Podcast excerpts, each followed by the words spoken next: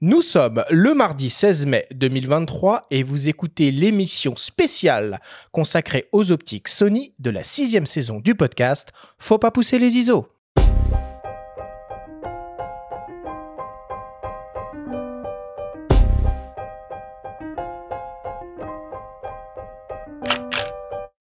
Bienvenue sur Faut pas pousser les ISO, le podcast hebdo pour tous les passionnés de photos et de vidéos.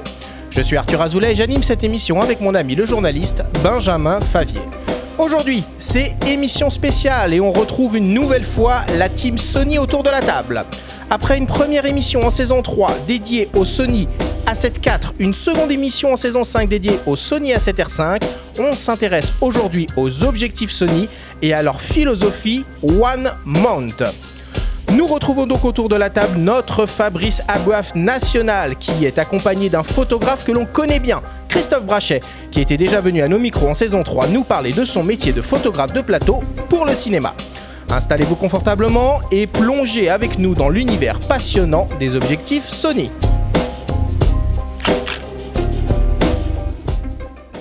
Et voilà, c'est parti, première émission spéciale de la saison 6, mon cher Benjamin on retrouve Sony, quel plaisir, et on a beaucoup de choses à dire parce que ah, les optiques, c'est un sujet qui est vaste. Ouais, vaste monde, et puis mine de rien, la gamme hybride de Sony, bah, elle est pionnière, donc euh, il commence à y avoir du monde. On va avoir euh, 67 ou 68 optiques déjà au Catax. Plus, 69, 70. Fabrice, Notre Fabrice national. Euh, combien, combien, Fabrice Alors j'ai fait mes comptes quand même avant de venir. Euh, il y en a 72 parce qu'on compte aussi les téléconvertisseurs et les compléments optiques. Bon, Fabrice, comment vas-tu? Ça fait plaisir de te retrouver. Tu es un peu chez toi maintenant ici.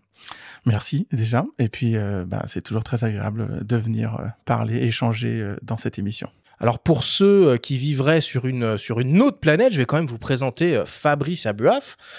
tu es actuellement Senior Product Manager Digital Imaging chez Sony France. Cela fait plus de 15 ans que tu travailles dans l'industrie de la photographie après une formation dans la prestigieuse École nationale supérieure Louis Lumière, tu seras la voix de Sony aujourd'hui dans cette émission spéciale. Tout à fait.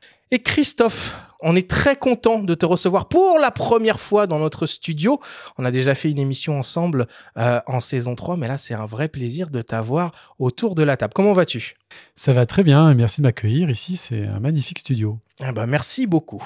Alors je vais te présenter également à nos auditeurs. Donc tu es un photographe autodidacte. Tu as commencé ta carrière comme professeur de sport en Martinique et tu fais tes premières images sous l'eau. Poussé par ton rêve de travailler dans le cinéma, tu t'installes pour tes 32 ans à Paris et tu te fais repérer par un certain Dominique Besnéard qui te donne ta chance comme photographe de plateau sur un long métrage. Depuis, tu travailles avec des grands noms du cinéma français, comme par exemple Guillaume Canet dans le dernier volet d'Astérix, Nicolas Bedos sur le dernier volet d'OSS 117, Cédric Lapiche sur la série 10%, Anne Fontaine ou encore Clovis Cornillac. Tu es ambassadeur Sony depuis 2011 et président de l'association PFA, photographe de films associés. Parallèlement à ton activité de photographe de plateau, tu es aussi réalisateur, tu signes plusieurs courts-métrages et naturellement des making-of, toujours dans le domaine du cinéma. Est-ce qu'on est bon, Christophe C'est très bien. Bon, parfait, parfait. Sur quel type, euh, sur quel film tu bosses en ce moment? Alors là, en ce moment, je ne travaille pas euh, oh. parce que je travaille sur un projet personnel de création de studio photo à Lacano. Alors, euh, Le premier studio photo éco-responsable de France. Ah, vas-y, euh, raconte-nous rapidement euh, en quoi ça va consister. L'idée, ça serait de créer un studio photo qui soit une maison autonome, donc qui soit autonome en énergie, donc un studio photo autonome en électricité, en eau, parce qu'il faut de temps en temps aussi avoir de l'eau dans un studio photo, et donc une maison passive euh, qui serait avec dans un endroit assez atypique. Alors, je ne sais pas si le projet va voir le jour. En tout cas, je le construis et je le présente au maire de la Cano. Et l'idée, c'est que quand on vient dans ce studio, on se sent extrêmement bien parce qu'on est dans un cadre euh, rempli de nature et de verdure. Et en plus, on est dans un lieu euh, qui est complètement atypique et qui montre l'exemple aux générations futures on, a deux doigts et on va faire des retraites photos euh, dans le studio de, Christophe à la Cano. puis c'est dans l'air du temps. Non, tu peux nous dire un mot sur euh, l'association euh, PFA photographes de films associés Oui, exactement. C'est une association où on s'est regroupé plusieurs photographes de plateaux de cinéma pour essayer d'être en groupe, pour être un peu plus fort. Parce que c'est un métier extrêmement solitaire, hein, pour ceux qui ont entendu le, le podcast qu'on eh avait fait. Réécoutez l'émission. Euh, c'est vrai qu'on est très seul dans notre métier. On avait envie d'être un petit peu en groupe pour aussi défendre le métier et être un peu raccord les uns avec les autres, euh, pour pas faire n'importe quoi. Euh, donc c'est une association qui nous permet de nous regrouper, de parler des tarifs de manière assez euh, intéressante et surtout de, de parler aussi à des photographes qui sont des jeunes photographes qui n'ont pas forcément la même filmographie que nous, pour leur dire on est là, si vous avez besoin d'aide pour les tarifs, pour euh, le matériel, pour des conseils pratiques, n'hésitez pas à nous contacter. Bon, et bah, de toute façon, moi je vous invite vraiment euh, à aller écouter cette émission qu'on a fait, ça commence à remonter un peu, bah, mon cher Benjamin. En plein Covid, hein, euh, à distance. C'était en téléphone, je m'en rappelle, eh c'était au téléphone, en saison 3, où tu nous parles en long, en large et en travers de ton, de ton métier, avec des très beaux témoignages, Guillaume Canet, Dominique Messner, pour ne citer que, et bah, on vous propose d'écouter un court extrait de cette émission.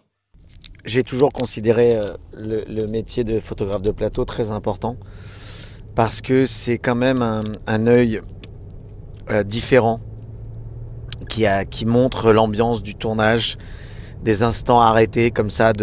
Alors il y a les photos évidemment de making of, mais euh, donc qui sont très intéressantes de voir aussi dans la fabrication euh, juste par une photo, de voir, on peut voir d'ailleurs, il y a des très très belles photos de making-of qui ont été faites sur des tournages très importants et, dont on se souvient et qui relatent très très bien euh, l'ambiance du tournage. Euh, mais au-delà de ça, les photos de plateau, si elles sont bien faites, elles apportent quelque chose en plus que le point de vue de la caméra. Et c'est toujours très intéressant d'avoir un angle, un axe différent de celui de la caméra et ce qui évite de faire que des photogrammes, comme font beaucoup de producteurs aujourd'hui, euh, pour faire des économies, euh, de faire que euh, des, des photogrammes. Donc voilà, et, moi c'est vrai que Christophe Brachet, c'est un, photographe de plateau que j'aime beaucoup et avec qui j'aime beaucoup travailler, parce qu'on ne le voit pas, parce qu'on ne le, ne le sent pas, il est extrêmement discret, et c'est vraiment une grande qualité pour un photographe de plateau, c'est de se faire oublier en fait sur un plateau il n'y a rien de plus embêtant pour un acteur euh, à la fin d'une prise euh, d'avoir un photographe qui lui demande de, rejouer la scène. Euh, c'est extrêmement compliqué ça pour un acteur quand il vient de donner quelque chose dans une émotion et tout et qu'on lui demande de refaire pour des photos. Il n'y a rien de plus crispant en fait. Donc voilà, moi j'adore travailler avec Christophe et voilà. Très beau témoignage de Guillaume Canet sur, euh, sur ton travail, Christophe. Euh, pour terminer hein, ces, euh, ces, présentations, nous aurons également le plaisir d'entendre dans cette émission d'autres témoignages, euh, ceux de Yann Salmon le Gagneur, qui est directeur marketing produits et solutions professionnelles à Sony Europe, de Francis Bompard, qui est également photographe ambassadeur et lui spécialisé dans la couverture de sports d'hiver, et enfin d'Olivier Schmitt, qui est vidéaste et également ambassadeur Sony. Alors, pour commencer, Fabrice, J'aimerais euh, bah, qu'on prenne une petite machine à remonter le temps, qu'on retourne dans le passé pour essayer de retracer dans les grandes lignes finalement l'histoire de Sony et des optiques depuis les débuts de la photo numérique en passant par la période des réflexes et jusqu'à l'arrivée de cette fameuse monture E et de la philosophie One Mount. On vous propose d'écouter le témoignage de Yann Salmon Le Gagnère à la tête du marketing de Sony Europe en fait, Sony n'avait pas racheté euh, à l'origine Minolta euh, dans son intégralité, mais avait acheté la monture, la monture A et la technologie qui va avec. Donc ça a démarré effectivement en 2006 avec l'Alpha 100 et en fait le gros challenge c'est qu'il a fallu euh, pour Sony recréer, enfin relancer toute une gamme d'optiques qui existait déjà, mais sous une nouvelle marque, un nouveau design. Je crois, si je me rappelle bien, en deux ans, il y a une plus d'une trentaine d'optiques sur la monture A, donc c'est la monture euh, ex-réflexe euh, de l'époque Minolta, de la série qui s'appelait Dynax en France, euh, qui s'appelait assez de manière assez amusante Alpha au Japon. Donc le nom Alpha existait déjà à l'époque sur la monture sur, la monture A, mais uniquement au Japon. Comme comme l'entreprise n'a pas été rachetée dans son intégralité, il y avait il n'y a pas eu un transfert à 100% des effectifs de chez Minolta chez Sony. En plus de ça, Minolta, qui était à l'époque fusionné avec Konica, ça faisait Konica Minolta, était aussi sur d'autres segments d'activité. Et en fait, ils ont récupéré des, des éléments stratégiques de l'entreprise Minolta. Donc, euh, il y a eu effectivement toute la partie R&D de Minolta a été intégrée et certaines personnes euh, dans, le, dans les fonctions marketing ou vente euh, dans les pays ont été également intégrées. Ouais, Carl Zeiss, c'est une, on va dire une association entre deux marques Carl Zeiss, c'est bien entendu un fabricant optique allemand extrêmement réputé. Donc à l'origine, quand euh, Sony commençait euh, ses balbutiements, on va dire, dans la photo, dans la photographie numérique, donc même avant la monture A, la notoriété de Sony en termes d'opticien n'existait pas, et puis la connaissance en optique était évidemment relativement faible. Donc cette association à cette époque-là était primordiale pour Sony, pour pour l'image de marque, mais aussi pour, euh, pour acquérir la connaissance aussi qu'il fallait avoir sur les optiques. Quand on est passé à l'objectif interchangeable, donc sur la partie réflexe, Carl Zeiss était euh, aussi importante car il n'y avait pas de série à part la série G, euh, qui avait euh, le tampon, l'estampillage de haute qualité, Sony n'avait toujours pas cette, cette reconnaissance euh, comme Minolta avait pu l'avoir en termes d'opticien.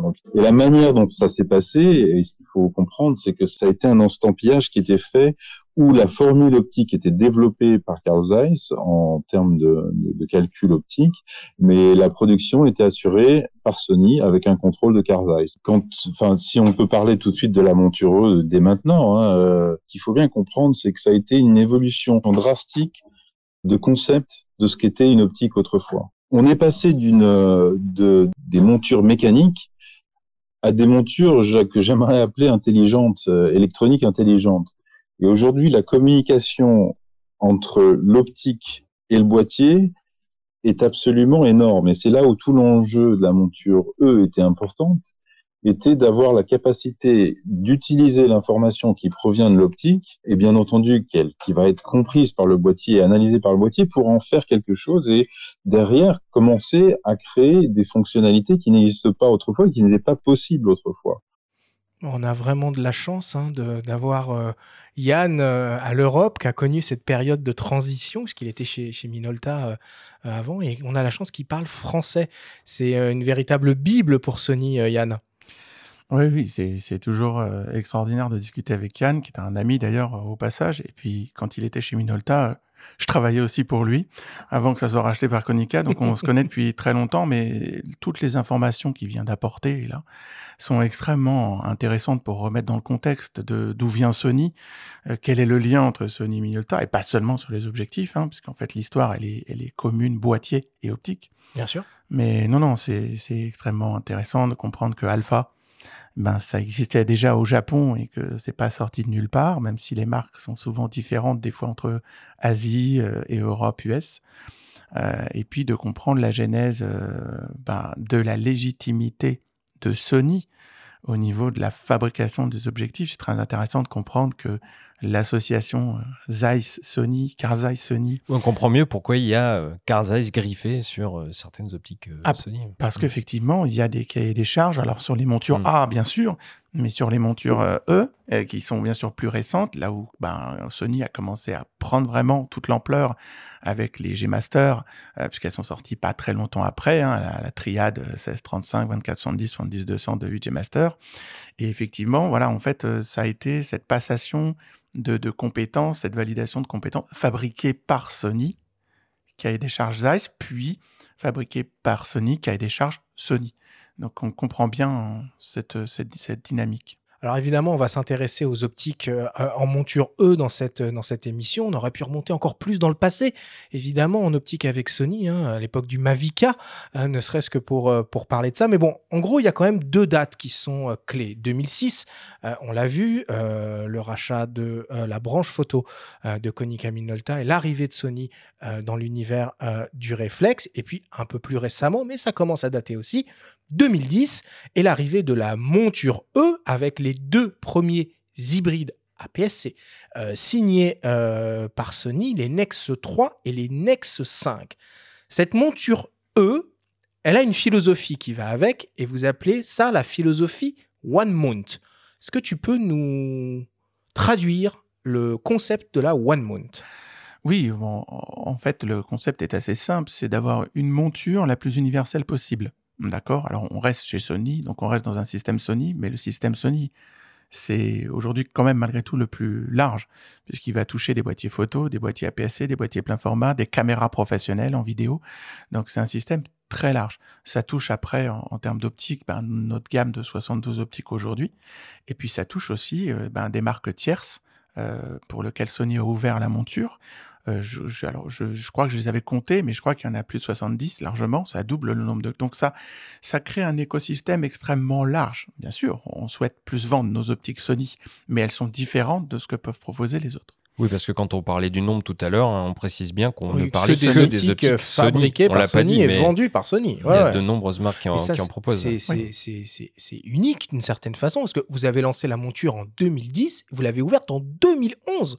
Donc euh, dès le début, on était dans ce dans ce dans, ce mood là quoi. Oui, je pense j'ai pas j'ai pas la réponse officielle euh, en gros de, de, Tokyo pour savoir pourquoi ils l'ont ouvert à cette époque-là, mais je pense que le but du jeu de One Month, c'est justement quelque chose qui soit très universel et qui devienne l'écosystème un peu, euh, voilà, euh, le plus intéressant, le plus euh, ouvert du marché sur la partie photo vidéo numérique.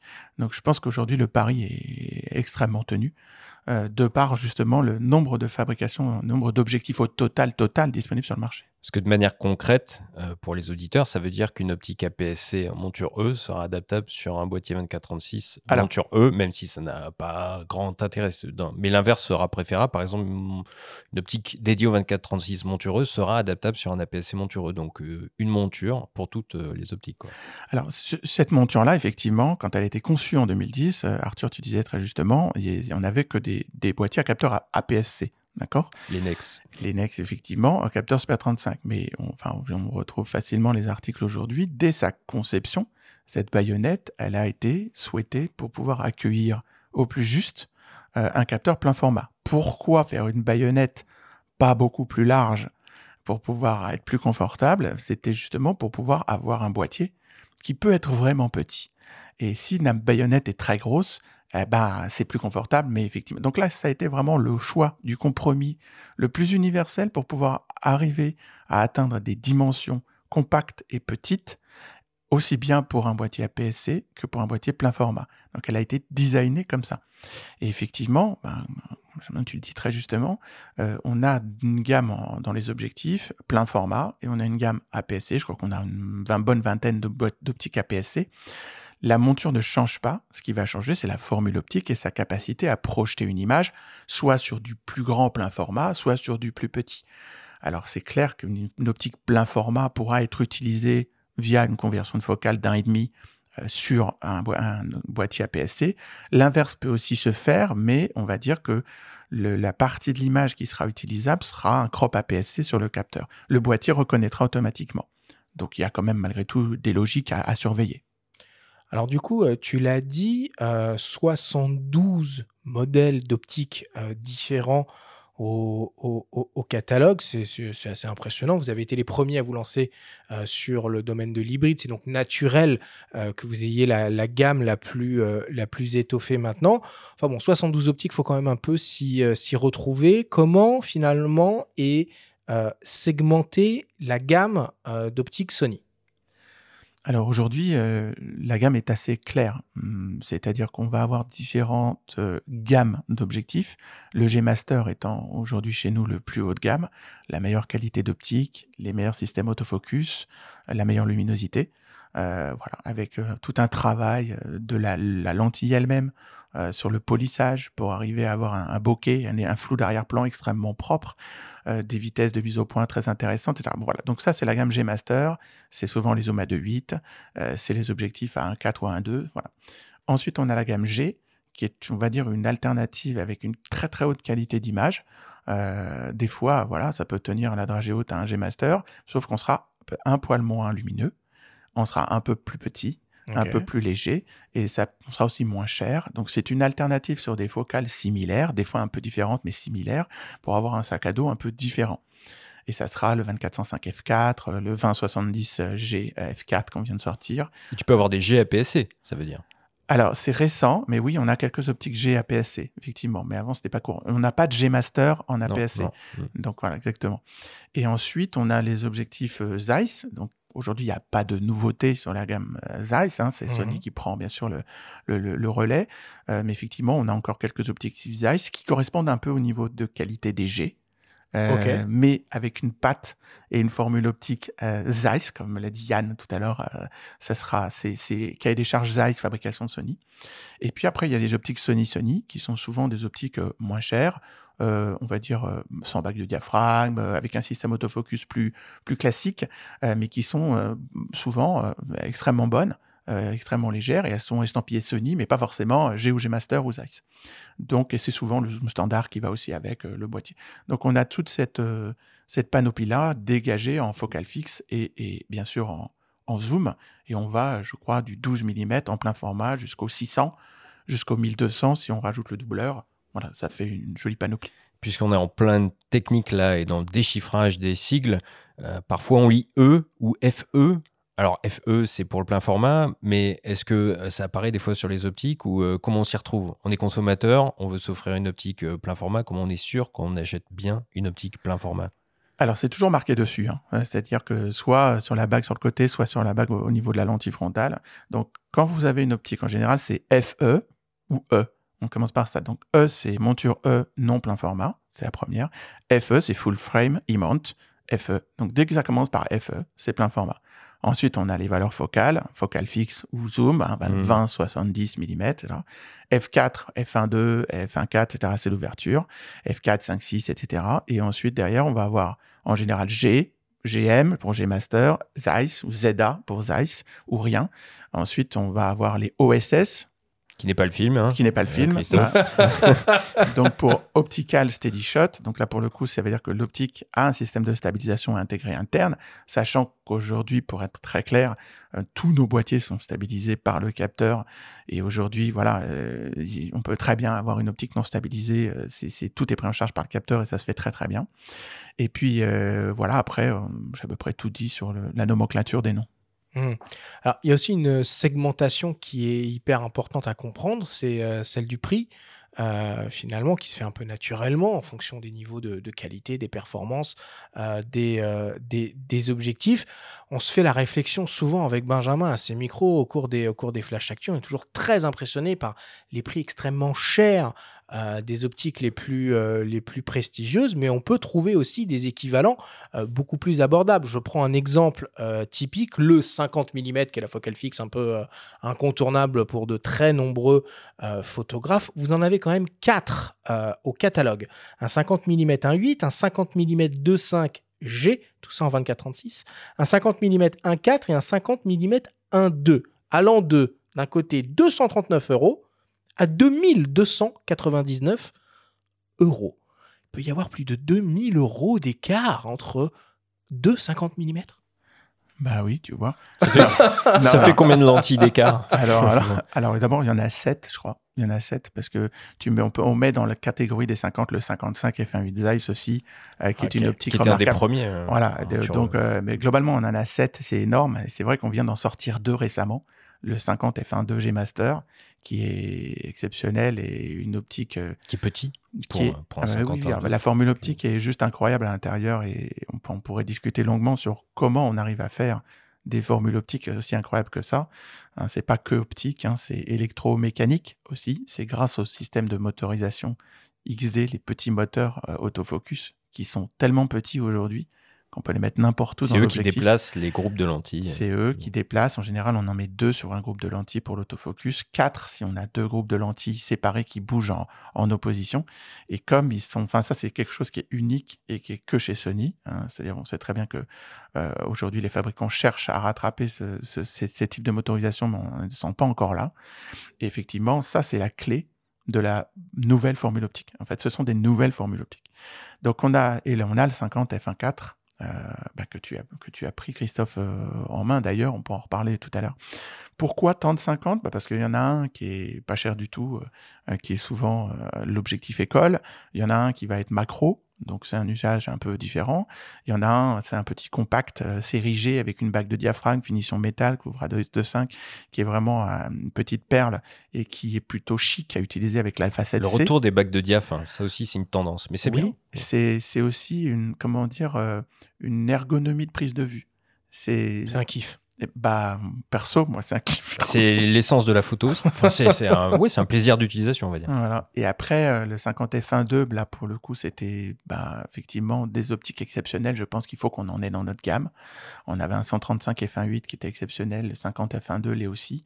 Et on a récemment sorti le 50 f1.4 qui a une autre mission, euh, pour le coup, d'être un peu moins cher, d'être à un 4 et surtout d'être dans des, des dimensions de, et des poids similaires entre le 24, le 35 et le 50, avec les mêmes diamètres de fil. L'homogénéité. l'homogénéité. Donc en fait, oui, ça fait peut-être, on se dit pourquoi 7, c'est pas, c'est pas raisonnable, mais en fait, il y a vraiment des niveaux de prix différents, des niveaux d'exigence différents et des niveaux d'usage complètement différents. Et en parlant d'usage, euh, justement, Christophe, on t'a pas encore beaucoup entendu. On a parlé beaucoup de références, de machin. On était entre geeks, euh, Euh, excuse-nous. voilà. On va rentrer un peu dans le concret parce que c'est très beau tous ces catalogues, mais il faut faire des photos avec. Hein. Après, arrive un moment donné. Euh, toi, du coup, qu'est-ce que tu utilises dans ton métier comme, euh, comme optique? Et pourquoi? Alors j'ai un peu utilisé toutes les optiques et j'ai eu un peu toute la genèse dont vous avez parlé qui était assez intéressant d'ailleurs depuis l'Alpha 99, euh, l'Alpha 900 même euh, aussi au tout début avec les Montura. Et c'est assez intéressant de voir l'évolution. Et moi dans, mon, dans l'évolution aussi de ma carrière et de mon métier, j'ai eu beaucoup de téléobjectifs au tout début pour après me diriger de plus en plus vers des focales fixes et pour n'avoir aujourd'hui que dans mon sac photo que des focales fixes. Donc je ne travaille plus du tout au téléobjectif.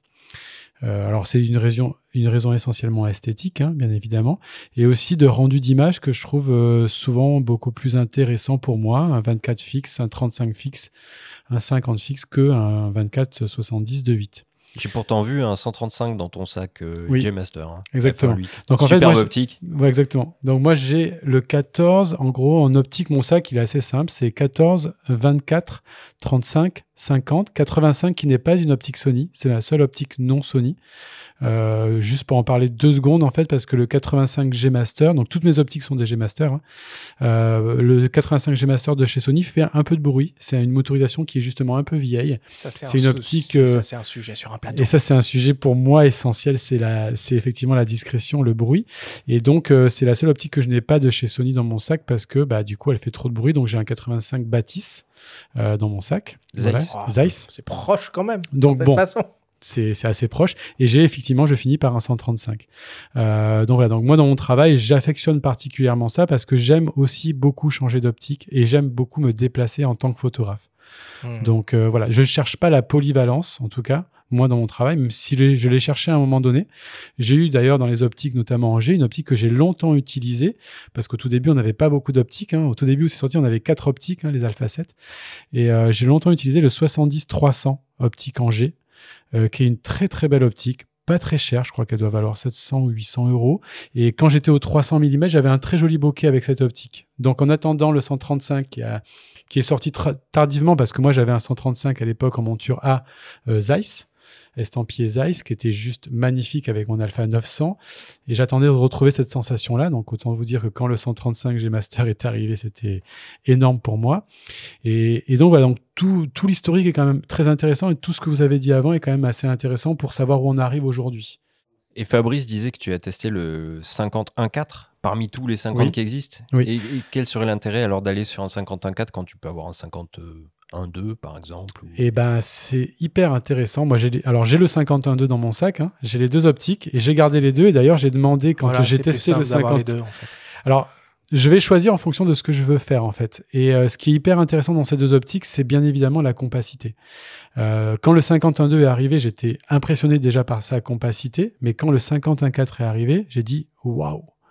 Et je me suis dit tout de suite, pour quelqu'un qui, il n'y a pas une énorme différence entre un 2 et un 4, pour quelqu'un qui va vraiment chercher la légèreté, je prends un photographe qui par exemple a besoin d'avoir un sac photo assez léger, il va partir en montagne, il fait un mariage toute une journée, peut-être qu'il privilégiera du coup le poids, chose que moi je peux privilégier aussi à certains moments donnés selon les films sur lesquels je me retrouve. Et donc faire un choix par rapport à l'ouverture. Là, moi, par exemple, aujourd'hui, euh, demain, j'ai un shooting organisé. Euh, j'ai pas pris le 51.4, j'ai pris le 51.2 parce que je sais que je vais dans un endroit assez petit, compact. Je vais pas beaucoup bouger, donc le poids, c'est pas forcément un inconvénient pour moi, mais j'ai besoin de beaucoup de diaph. Donc du coup, j'ai choisi cette optique-là. C'est du luxe, je l'entends. Mais honnêtement, elles ont ces deux optiques du sens. J'ai souvent lu sur Internet beaucoup de critiques. Je trouve qu'elles ont du sens, comme d'ailleurs toute la gamme d'ailleurs des appareils photo chez Sony. Souvent, les gens s'y perdent. Non, si vous y intéressez deux secondes, il y a des raisons à chaque boîtier en fait. Et je pense que ces optiques, elles trouveront leur acquéreur justement en fonction de l'utilité que vous en avez. Et le poids, pour moi, c'est quelque chose. En tant que photographe, j'ai bon, j'ai un certain âge. et donc, je recherche effectivement la compacité. Euh, c'est quelque chose qui est très important pour moi et Sony a fait d'énormes progrès sur ça. Donc, ce 51.4, pour moi, il est super intéressant. Et puis, comme l'a très bien dit Fabrice, cette fameuse trilogie, elle est incroyable. Euh, le témoignage de Guillaume Canet qu'on a entendu tout à l'heure, tu sais, qui te dit que t'es, tu t'es pas visible, t'es invisible, euh, personne te sent, on te voit pas. Et je trouve que c'est ça, ça peut être une philosophie assez incroyable, c'est-à-dire d'aller prendre les images là où elles sont, comme elles sont en vrai. Et, voilà, alors moi je suis pas photographe, hein. moi je fais la photo de famille, c'est différent, mais je, suis très sensible à ça. Et je trouve qu'effectivement le choix de son optique, le choix de son poids, le choix de sa discrétion, le choix de sa fluidité, c'est-à-dire la symbiose qu'il a avec le boîtier, le fait que tout devient facile, c'est essentiel. Voilà. Et tous les ingénieurs chez Sony, on a la chance de les voir quand même de temps en temps. Ils viennent nous visiter, des fois on va les voir. Ils nous parlent beaucoup de ça. La technologie qu'on a à l'intérieur des boîtiers, des optiques, elle est faite que pour être au service du photographe, que ça soit le plus transparent, fluide possible, le plus euh, rapide possible. Et j'aime bien dire un, une petite phrase en laquelle je crois vraiment euh, ces derniers temps. Avant, euh, jusqu'à il n'y a pas très longtemps, on était un peu surpris d'avoir euh, réussi à faire une image nette. Disant, ah ben celle-là, je l'ai eu, j'ai de la chance, parce que l'oiseau allait vite, etc. Là, demain, est ce qu'on est en train d'écrire aujourd'hui, si on sera surpris d'avoir une image floue? C'est ce qu'on disait avec la FSR 5 oui, mais c'est vrai que tu arrives à des niveaux de performance de l'autofocus euh, qui font que ça devient difficile de rater une image. Hein. Si tant est que tu es activé l'AF. Exactement, non, non, mais on peut toujours rater, mais ça devient de plus en, hmm. plus, en plus difficile d'en rater une. Et ça, ça marche que si l'optique devant tient euh, ses promesses en termes de réactivité par rapport à l'algorithme du boîtier. D'où cette notion de, de fusion. Du coup, Fabrice, dans ces 72 optiques au catalogue, est-ce qu'il n'y en aurait pas une ou plusieurs euh, qui te sont euh, particulièrement chères? Il y en a beaucoup. Hein. Il y en a beaucoup. Euh, une ou deux. Hein. Alors, je te dirais, c'est toujours la prochaine. Non, non, c'est pas vrai. le prochain 85 mm Alors, ça, tu verras bientôt. bientôt. Bientôt. bientôt. Bientôt. dans les zooms, c'est clair que je suis très, très intéressé par le 2070 qu'on vient de sortir il n'y a pas très longtemps. Euh, parce que je trouve que c'est... F4. Hein. Oui, F4G, 2070 F4G, parce que je trouve que cette extension de focale de 24 à 20, je la trouve extrêmement précieuse. Euh, voilà, moi qui navigue sans doute comme beaucoup de gens en zoom entre un 1635 et, et un 2470 euh, pour de la photo un peu de voyage, pour de la photo un peu de paysage. Moi j'aime bien photographier en montagne tout simplement quoi, en tant que touriste. Donc je trouve que le 2070 Mmh, voilà, euh, j'aime beaucoup. Après, en focal fixe, j'adore la focal fixe. Je suis très 24 mm. Je suis extrêmement fan d'un 24 mm f1 4G Master. Sauf qu'effectivement, ben, je sais pas la première fois que je le dis, mais je suis aussi fan de l'Alpha 7C, qui est un boîtier plus petit et compact avec le viseur sur le côté. Moi, j'adore cette philosophie de prise de vue. Et effectivement, ben, dans cette optique-là, je préfère des objectifs un peu plus petits. Donc, c'est clair que je suis très focalisé sur le 24G, série G, avec sa, bague de diaph, euh, qui est tout petit. Alors, je, bon, je, je, je suis toujours en train de me dire, euh, bon, quand même, le 1.4, euh, ça j'aime bien quand même parce que ça me permet de ressortir des choses en intérieur. Que... Mais voilà, mais je suis entre les deux. Et toi, Christophe?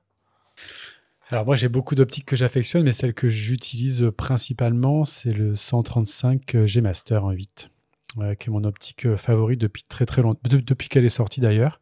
Et je me, je me découvre l'envie de refotographier euh, bah, depuis que les 2,50 sont sortis. Je ressors beaucoup plus mon 50 mm et du coup je me rapproche un peu plus. Moi je suis un photographe qui aime être Euh, donc, comme un peu Guillaume l'a dit, je suis très discret. J'aime aussi être très loin. Même quand je fais des portraits, j'ai toujours photographié au 135. À l'époque de la montura, j'étais déjà en 135. Euh, et là, je me, je me prends à, à un jeu euh, depuis que le 50 est sorti, un 2, en fait, à me rapprocher un peu des gens. Ce qui n'est pas mon habitude d'habitude, mais je prends tellement de plaisir à utiliser ces deux optiques, le, le 51.2 et le 51.4, que bah, je, je vais plus au contact. Tiens, mais je, je, rebondis euh, deux secondes là, du coup. Mais quand on est photographe de plateau, faut pas se mettre à la même focale que celle qui est utilisée par la caméra? Eh bien, justement, non. Enfin, moi, en tout cas, dans ma façon à moi de photographier, non. Avant, les photographes plateau faisaient effectivement sensiblement la même chose que la caméra, parce qu'il n'y avait pas de photogramme. Mais depuis qu'il y a des photogrammes, c'est-à-dire des copies écran de la caméra, okay. je pense que mon métier a du sens si on ajoute une plus-value à ce photogramme. Et donc, moi, je cherche toujours, c'est pour ça que c'est ce qu'a un peu dit Guillaume au tout début de, de l'émission, je cherche toujours des points de vue différents, des focales différentes, un diaph différent.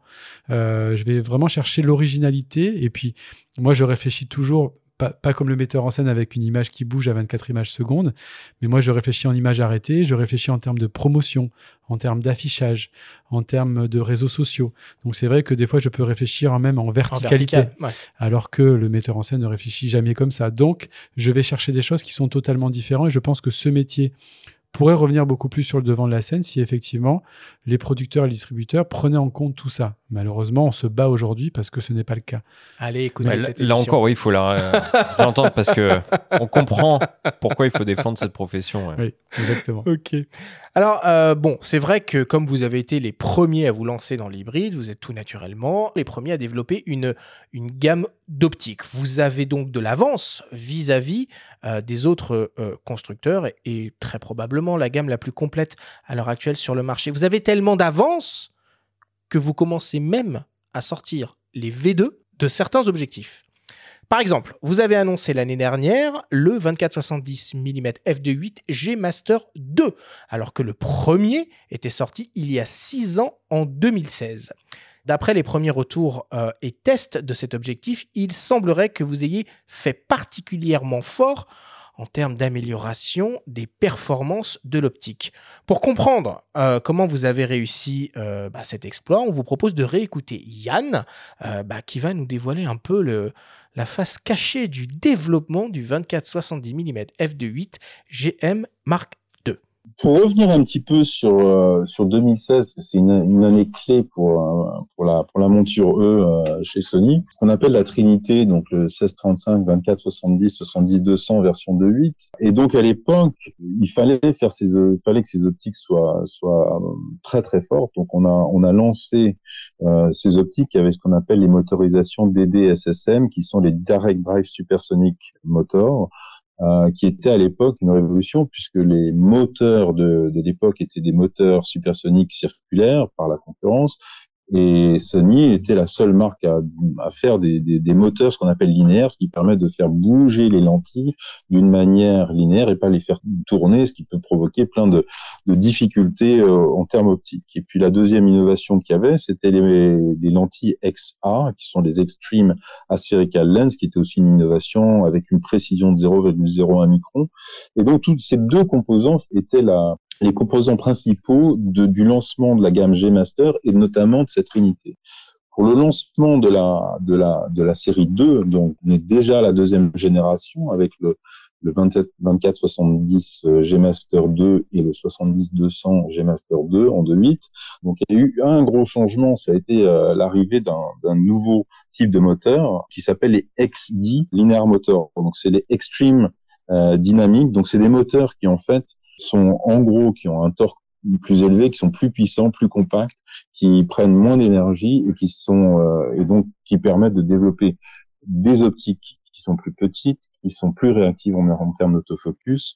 Et donc c'est une des raisons sur lesquelles on a beaucoup travaillé euh, sur la sur la partie motorisation de l'optique pour, euh, pour pour améliorer le poids et, et, la taille des optiques. Après, il y a d'autres travaux qui sont faits sur la communication entre l'optique et le moitié, sur la partie un petit peu digitale, etc., sur lesquels je ne serais pas capable de répondre parce que c'est de l'ingénierie de très haut niveau pour pouvoir permettre euh, euh d'avoir cette, cette, extrême résolution euh, sur, sur les optiques de la, de la série 2. Et donc ça a créé, ça a créé cette génération 2 d'optique qui est, euh, je crois, euh, parmi euh, les, meilleures optiques, surtout le 2470 Mark II, jugé comme un des meilleurs zooms qui ait jamais été fait dans le monde de l'optique, toute marque confondue. Et donc c'est oui, c'est extrêmement, c'est extrêmement gratifiant pour Sony d'avoir d'avoir ces résultats sur sur des optiques comme ça. Donc il y a ce 2470 de 8 Mark II, il y a un 70-200 de 8 Mark II également. Euh, la fameuse Trinité voudrait que euh, la suite logique soit un 1635 de 8 Mark II, Fabrice. Écoute, seul le futur nous le dira. Hein. Non, mais effectivement, euh, ce qui est très intéressant dans ce qu'a dit Yann, euh, et on en a parlé même aussi juste avant, c'est qu'aujourd'hui, euh, voilà, on il faut plus penser en se disant une optique extraordinaire, c'est avec des grosses lentilles très lourdes et avec un gros objectif parce que c'est très lumineux. Aujourd'hui, les, données ont changé. Euh, l'ingénierie sur la partie optique, elle n'est pas que sur la partie optique, elle est sur la partie, comment on dit, électromécanique, donc toute la partie motorisation. Et c'est que parce que on a atteint ce, niveau euh, de, de, qualité d'expertise dans les moteurs magnétiques linéaires XD, euh, qui sont petits, puissants, qu'on a pu avoir l'opportunité de les mettre à d'autres endroits dans la formule optique. Donc, ça ouvre des possibilités de nouvelles formules optiques impossibles auparavant. Ça, c'est cette avance-là euh, que nous avons, enfin que nous avons, que les ingénieurs optiques chez Sony ont, et qui est très précieuse pour nous, et qui effectivement, ben, c'est un énorme travail et qui permet donc d'avoir, ben, par exemple, le 2470 euh, GM Master 2, il est, euh, je crois, 20% plus léger que son prédécesseur. 695 grammes contre 886 grammes. Si ça se trouve, c'est tout comme le 70-200 GM2, 30 il est incroyablement et 16 mm plus compact. C'est fou. Voilà. Donc on arrive à faire ça. Alors qu'il a plus de lentilles dedans. Oui, mais après, les lentilles sont pas forcément tout en verre aujourd'hui, on le sait bien. On a des matériaux qui sont incroyables aussi. Et donc, on peut faire des lentilles plus fines aussi. Donc, euh, c'est tout ça. C'est dans le 1635 euh, F4 Power Zoom euh, série G, il y a six moteurs XD. Six moteurs XD. Il y en a quatre pour le zoom, deux pour l'autofocus, parce que le c'est un power zoom. Donc, il faut comprendre qu'en fait, la solution, elle est là. C'est dans l'ouverture d'esprit de créer des nouvelles formules optiques avec un système de gestion de l'autofocus extrêmement performant. Et voilà, donc le 2410G Master, en plus, le, centre de gravité est ramené vers le boîtier. C'est pour ça qu'aujourd'hui, euh, c'est un objectif qui est très plébiscité parce que à utiliser par rapport au G Master 1, c'est juste une révolution. Et en termes de vitesse autofocus et de piqué, elle est juste incroyable. Le nouveau 70-200 de 8, G Master 2, il n'a pas beaucoup changé de taille parce que les ingénieurs ont décidé qu'il fallait que le zoom se fasse en interne. Il a changé de poids énormément. Mais il a perdu 30% de son poids et pareil, le centre de gravité est ramené vers l'arrière. Et il est incroyablement véloce, il a un piqué incroyable. Donc tout ça sont des avancées normales. Il fallait sortir G Master 2 avec la technologie qu'on qu'on maîtrise maintenant des moteurs linéaires. Il fallait ressortir de nouvelles formules optiques. Et on va continuer, bien sûr, euh, dans, ce, dans cette direction. Et c'est intéressant parce qu'on dirait un, un, air de la guerre là, qui est atteint, alors que quand la concurrence est arrivée avec des diamètres de monture plus larges, il a été dit que, par exemple, il y aurait des limitations euh, par rapport à la monture E, qu'il ne pourrait pas y avoir euh, des ouvertures à 1-2, ce qui a été finalement le cas, ça a fini par arriver. Mais finalement, le nerf de la guerre, c'est ça, c'est ces innovations-là. Alors oui, l'innovation, effectivement, de ce côté euh, optique, formule optique couplée à l'électromécanique, euh, c'est notre ingénierie, c'est ce qu'on sait faire de mieux. Et effectivement, sur l'histoire de, la monture, euh, au moment, bah, ça fait maintenant un peu plus de 4 ans hein, que, que, tout le monde, qu'on n'est plus les seuls sur l'hybride plein format. Et, nos concurrents ont sorti des montures plus grandes. Alors certes, c'est sans doute euh, plus confortable pour pouvoir euh, créer euh, des objectifs de toutes les façons. maintenant, effectivement, on a choisi encore une fois, depuis 2010, la conception de cette monture-là, une monture qui permette aussi d'avoir des boîtiers vraiment plus petits, vraiment plus compacts. On pense que c'est vraiment la clé de pouvoir être invisible sur un tournage, de pouvoir être discret et prendre les photos dont on a besoin. La taille du matériel fait pas la qualité de l'image. Et c'est ça, effectivement, la clé. Mais ah bah. aujourd'hui, cette monture-là, effectivement, nous permet quand même d'aller chercher des très, très belles ouvertures. Alors, on n'ira peut-être pas vers du 0,7, hein, parce que ça reste improbable, mais malgré tout, voilà, il n'y a pas de limitation particulière. Et petite parenthèse par rapport à ce que tu dis sur la taille du matériel, est-ce que c'est pour ça qu'il n'y a pas de boîtier Pro Sony avec un grip intégré? Ça participe de cette euh, logique-là? Probablement. Hein. J'ai pas la réponse officielle euh, de Tokyo, mais euh, on a des grippes qui fonctionnent très bien, qui peuvent effectivement simuler, faire en sorte que le boîtier ait la taille d'un monobloc aujourd'hui. Mais clairement, sans doute, la direction, c'est de considérer que la liberté du photographe, c'est aussi de pouvoir être plus léger et de pouvoir être plus discret. Et, que voilà, c'est ça sans doute un des critères majeurs, euh, le temps effectivement que tout le monde l'accepte, euh, de créativité. Fabrice, est-ce que euh, finalement, avec l'arrivée de cette seconde génération d'objectifs, vous allez adopter la même philosophie que je trouve personnellement très chouette que vous avez sur les boîtiers, qui est bah, de garder au catalogue les générations précédentes pour les proposer à un tarif un peu plus euh, attractif. Euh, comme euh, voilà, on peut encore acheter un Alpha 7 3. Est-ce qu'on va pouvoir continuer à acheter un 2470 de 8 G Master 1 Oui, oui, toujours. Toujours, c'est notre façon de, aussi de, faire du commerce d'une certaine façon. C'est de, pouvoir proposer différentes générations à des prix différents en fonction de leur cycle de vie. Euh, c'est pour ça qu'effectivement, on trouve encore un peu d'Alpha 7 Mark II, même s'il commence vraiment à pas être tout jeune celui-là. Mais on en trouve. Et attention, hein, c'est pas euh, du stock. Hein, c'est pas du stock qui est conservé depuis 10 ans. Hein. Euh, c'est des boîtiers qui sont sortis de chaînes de production il y a un mois, deux mois, le temps qu'ils soient fabriqués et qu'ils soient envoyés. Donc on est vraiment sur des produits neufs, fabriqués. Voilà. Sauf qu'effectivement, voilà, c'est un ancien modèle et il est beaucoup moins cher. Ça permet en fait à des personnes qui n'ont pas forcément 2000 ah, Pour démarrer en plein format, c'est pas mal comme. Ah, un A7 Mark II, euh, c'est quand même euh, c'est pas très cher et puis euh, ça permet de faire des photos incroyables et de commencer à goûter à ce que ça peut être le plein format. Bon, allez, on va rentrer un petit peu dans le, dans le concret maintenant et dans l'usage qu'on peut faire de ces, de ces objectifs. Christophe, peut-être, est-ce que tu peux nous expliquer, de ton point de vue à toi, euh, finalement, c'est quoi l'importance de l'optique pour toi, ton travail et finalement euh, dans la qualité finale des images que tu vas pouvoir livrer à tes clients? Alors l'importance de l'optique, elle est vraiment euh, décidée par ce que le photographe veut faire et, quel est le besoin qu'il a essentiellement? Donc moi, vu que je fais essentiellement du portrait, c'est vrai que je vais plutôt euh, aller vers des optiques qui vont aller dans ce sens-là. Et je recherche souvent beaucoup de diaph, donc je vais demander à ce que mes optiques couvrent énormément. Euh, donc voilà pourquoi aussi je, vais vers des focales fixes, hein, donc le 135 1.8, euh, un 85 1.8 ou le 50 1.2 récemment. Donc moi c'est vrai que personnellement, je vais aller rechercher ça. Après, dans la polyvalence, ça m'est arrivé, même aussi pour la vidéo, d'aller rechercher ce fameux 24-70 de 8, qui est très intéressant aussi, et qui m'offre cette polyvalence. Je peux prendre un exemple, par exemple, pour la plongée sous-marine, où le seul mariage que j'ai fait, ou si, un autre exemple assez intéressant, j'ai fait Fort Boyard pour les 30 ans. Ça, c'est un bon exemple. Tiens. En tant que euh, participant Non, en tant que photographe. et ils m'ont contacté. Ça, alors, ça m'a surpris déjà quand ils m'ont contacté. Je me suis dit, oh, dis donc, moi, je fais du cinéma, mais bon, pourquoi pas. Euh, j'ai regardé cette émission quand j'étais petit. Donc, pour les 30 ans, ils voulaient, voilà, ils avaient besoin d'un. Ils voulaient changer tout. Et donc, ils ont dit, est-ce que ça t'intéresserait de venir? Et je me suis rendu compte que là, bah, je ne pouvais pas prendre mes optiques fixes et les changer, bien évidemment, parce que ça se tourne quasiment en direct on court avec les, les candidats. Donc j'étais quasiment tout le temps en 24-70. Et là, je me suis rendu compte de l'importance comme un photographe de mariage, d'avoir euh, cette polyvalence-là, en fait. Et ce 24-70, il m'a énormément aidé. Est-ce que tu recadres jamais, euh, tu utilisais l'Alpha 1, tu as quand même beaucoup de millions de pixels. Ouais, alors à l'époque, euh, l'Alpha 1 n'était pas sorti, j'étais en Alpha 9. Moi, j'ai vraiment utilisé ah l'Alpha 9. C'est voilà, et je, recadre très peu mes images, c'est vrai, je croppe pas beaucoup, donc, donc voilà. Donc c'est vrai que la polyvalence m'a beaucoup aidé à ce moment-là. Mais après, en tant qu'amoureux de la focale fixe, effectivement, euh, je vais moi-même bouger énormément et puis je vais choisir mon optique en fonction de ce que je veux faire.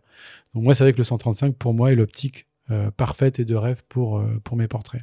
Et justement, le 135, on a l'impression, j'ai eu la chance de l'utiliser, qu'il y a un rendu vraiment propre, une colorimétrie particulière à cette optique-là. Est-ce que tu peux nous en parler un petit peu? Est-ce que quand tu choisis une focale fixe, il y a aussi, du coup, une couleur d'image que tu choisis? Ouais, effectivement, le rendu du 135 est un rendu vraiment très particulier, que l'on avait d'ailleurs un peu à l'époque avec la monture A. Euh, et le Zeiss aussi, on avait vraiment un rendu qui était totalement différent du reste du parc optique.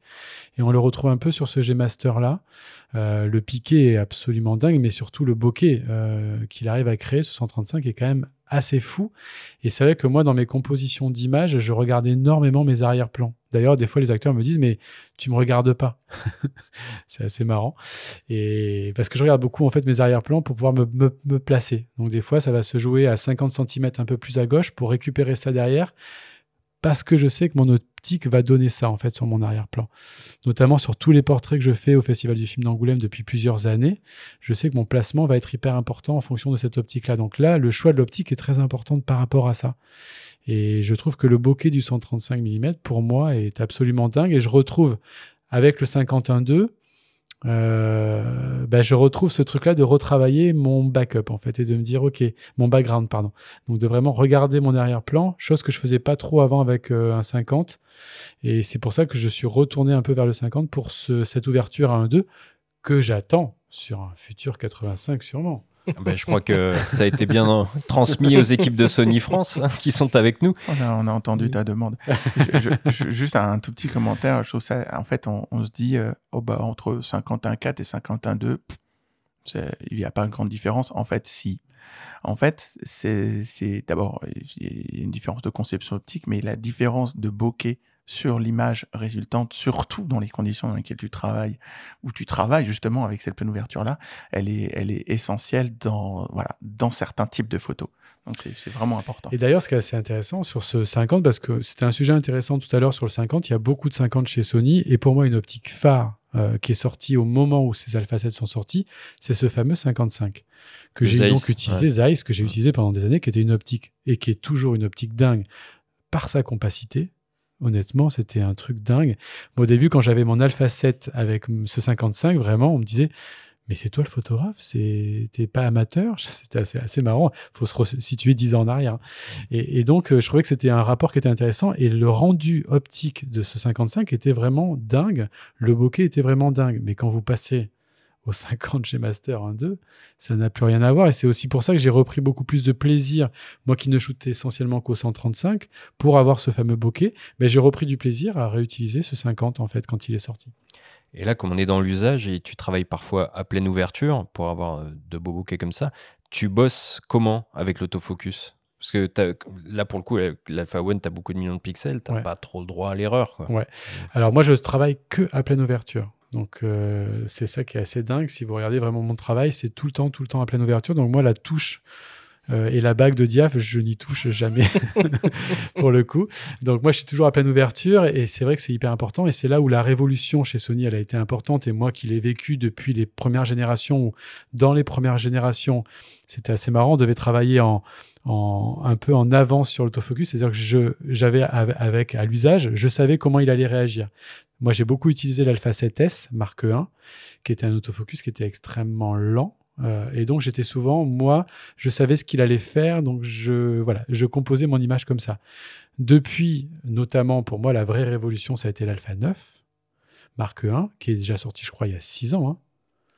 Oui, ça fait presque 6 ans. Et, c'est quand même dingue. Et, je, et à partir de là, je me suis dit, waouh. C'est-à-dire qu'à partir de là, j'ai été je pense, et c'est ce que m'amène, moi, pour moi, ces autofocus, beaucoup plus créatifs.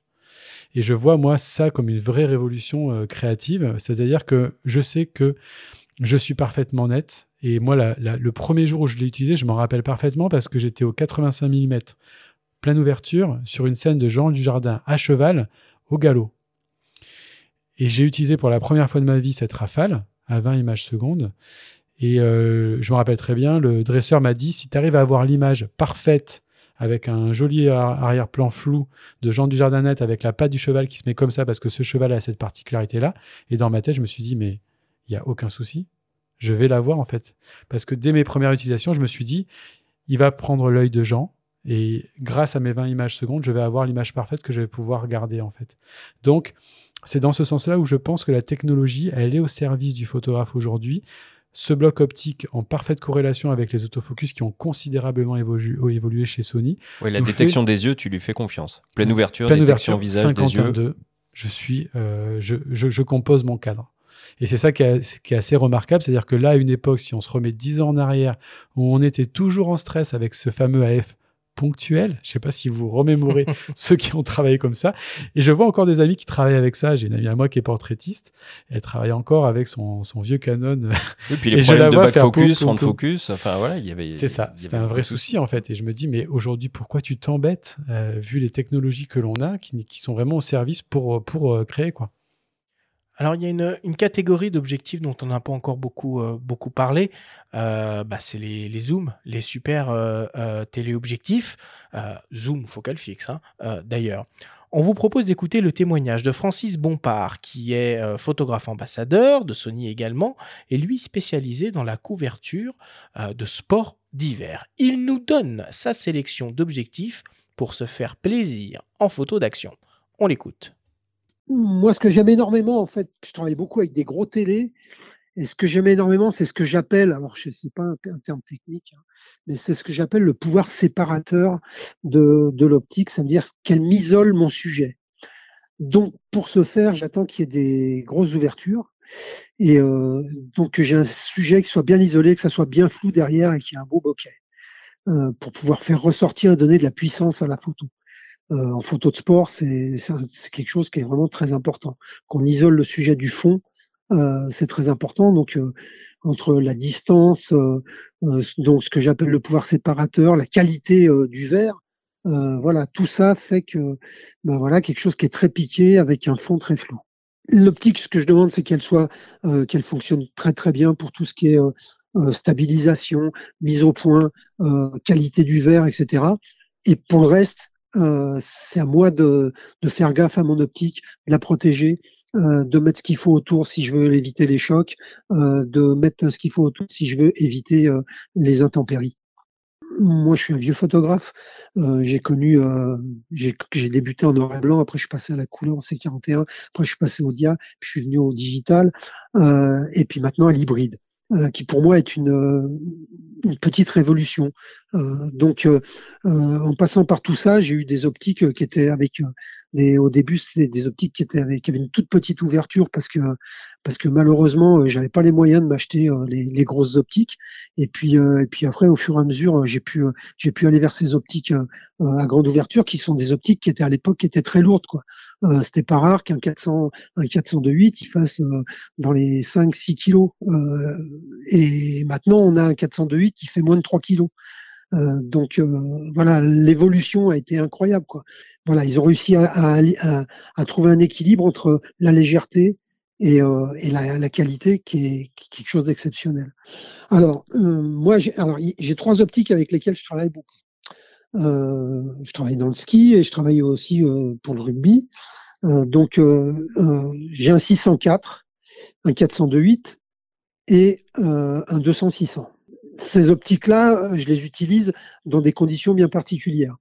Euh, le 600, j'utilise énormément pour le ski parce qu'on est passé très loin sur toutes les épreuves euh, de vitesse, donc euh, ce qui est descente, etc. pour des raisons de sécurité, on est passé très loin, donc il faut avoir une grosse optique. Le gros avantage des optiques qu'on a à l'heure actuelle avec le système hybride, on peut utiliser maintenant multiplicateur et doubleur sans perte de qualité. Ça, c'est quelque chose qui n'existait moins avant l'hybride.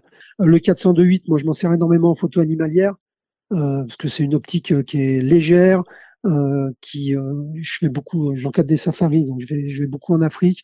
C'est une optique qui convient très très bien à ce qu'on fait euh, pour ce genre de photos.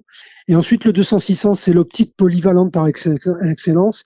C'est une optique qui a un rapport qualité-prix exceptionnel chez Sony.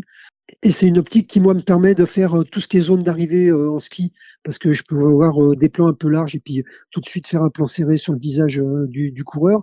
En rugby, je m'en sers aussi parce que c'est une optique qui me permet de faire des photos au fond du terrain et des photos quand le quand l'action vient vers moi très facilement.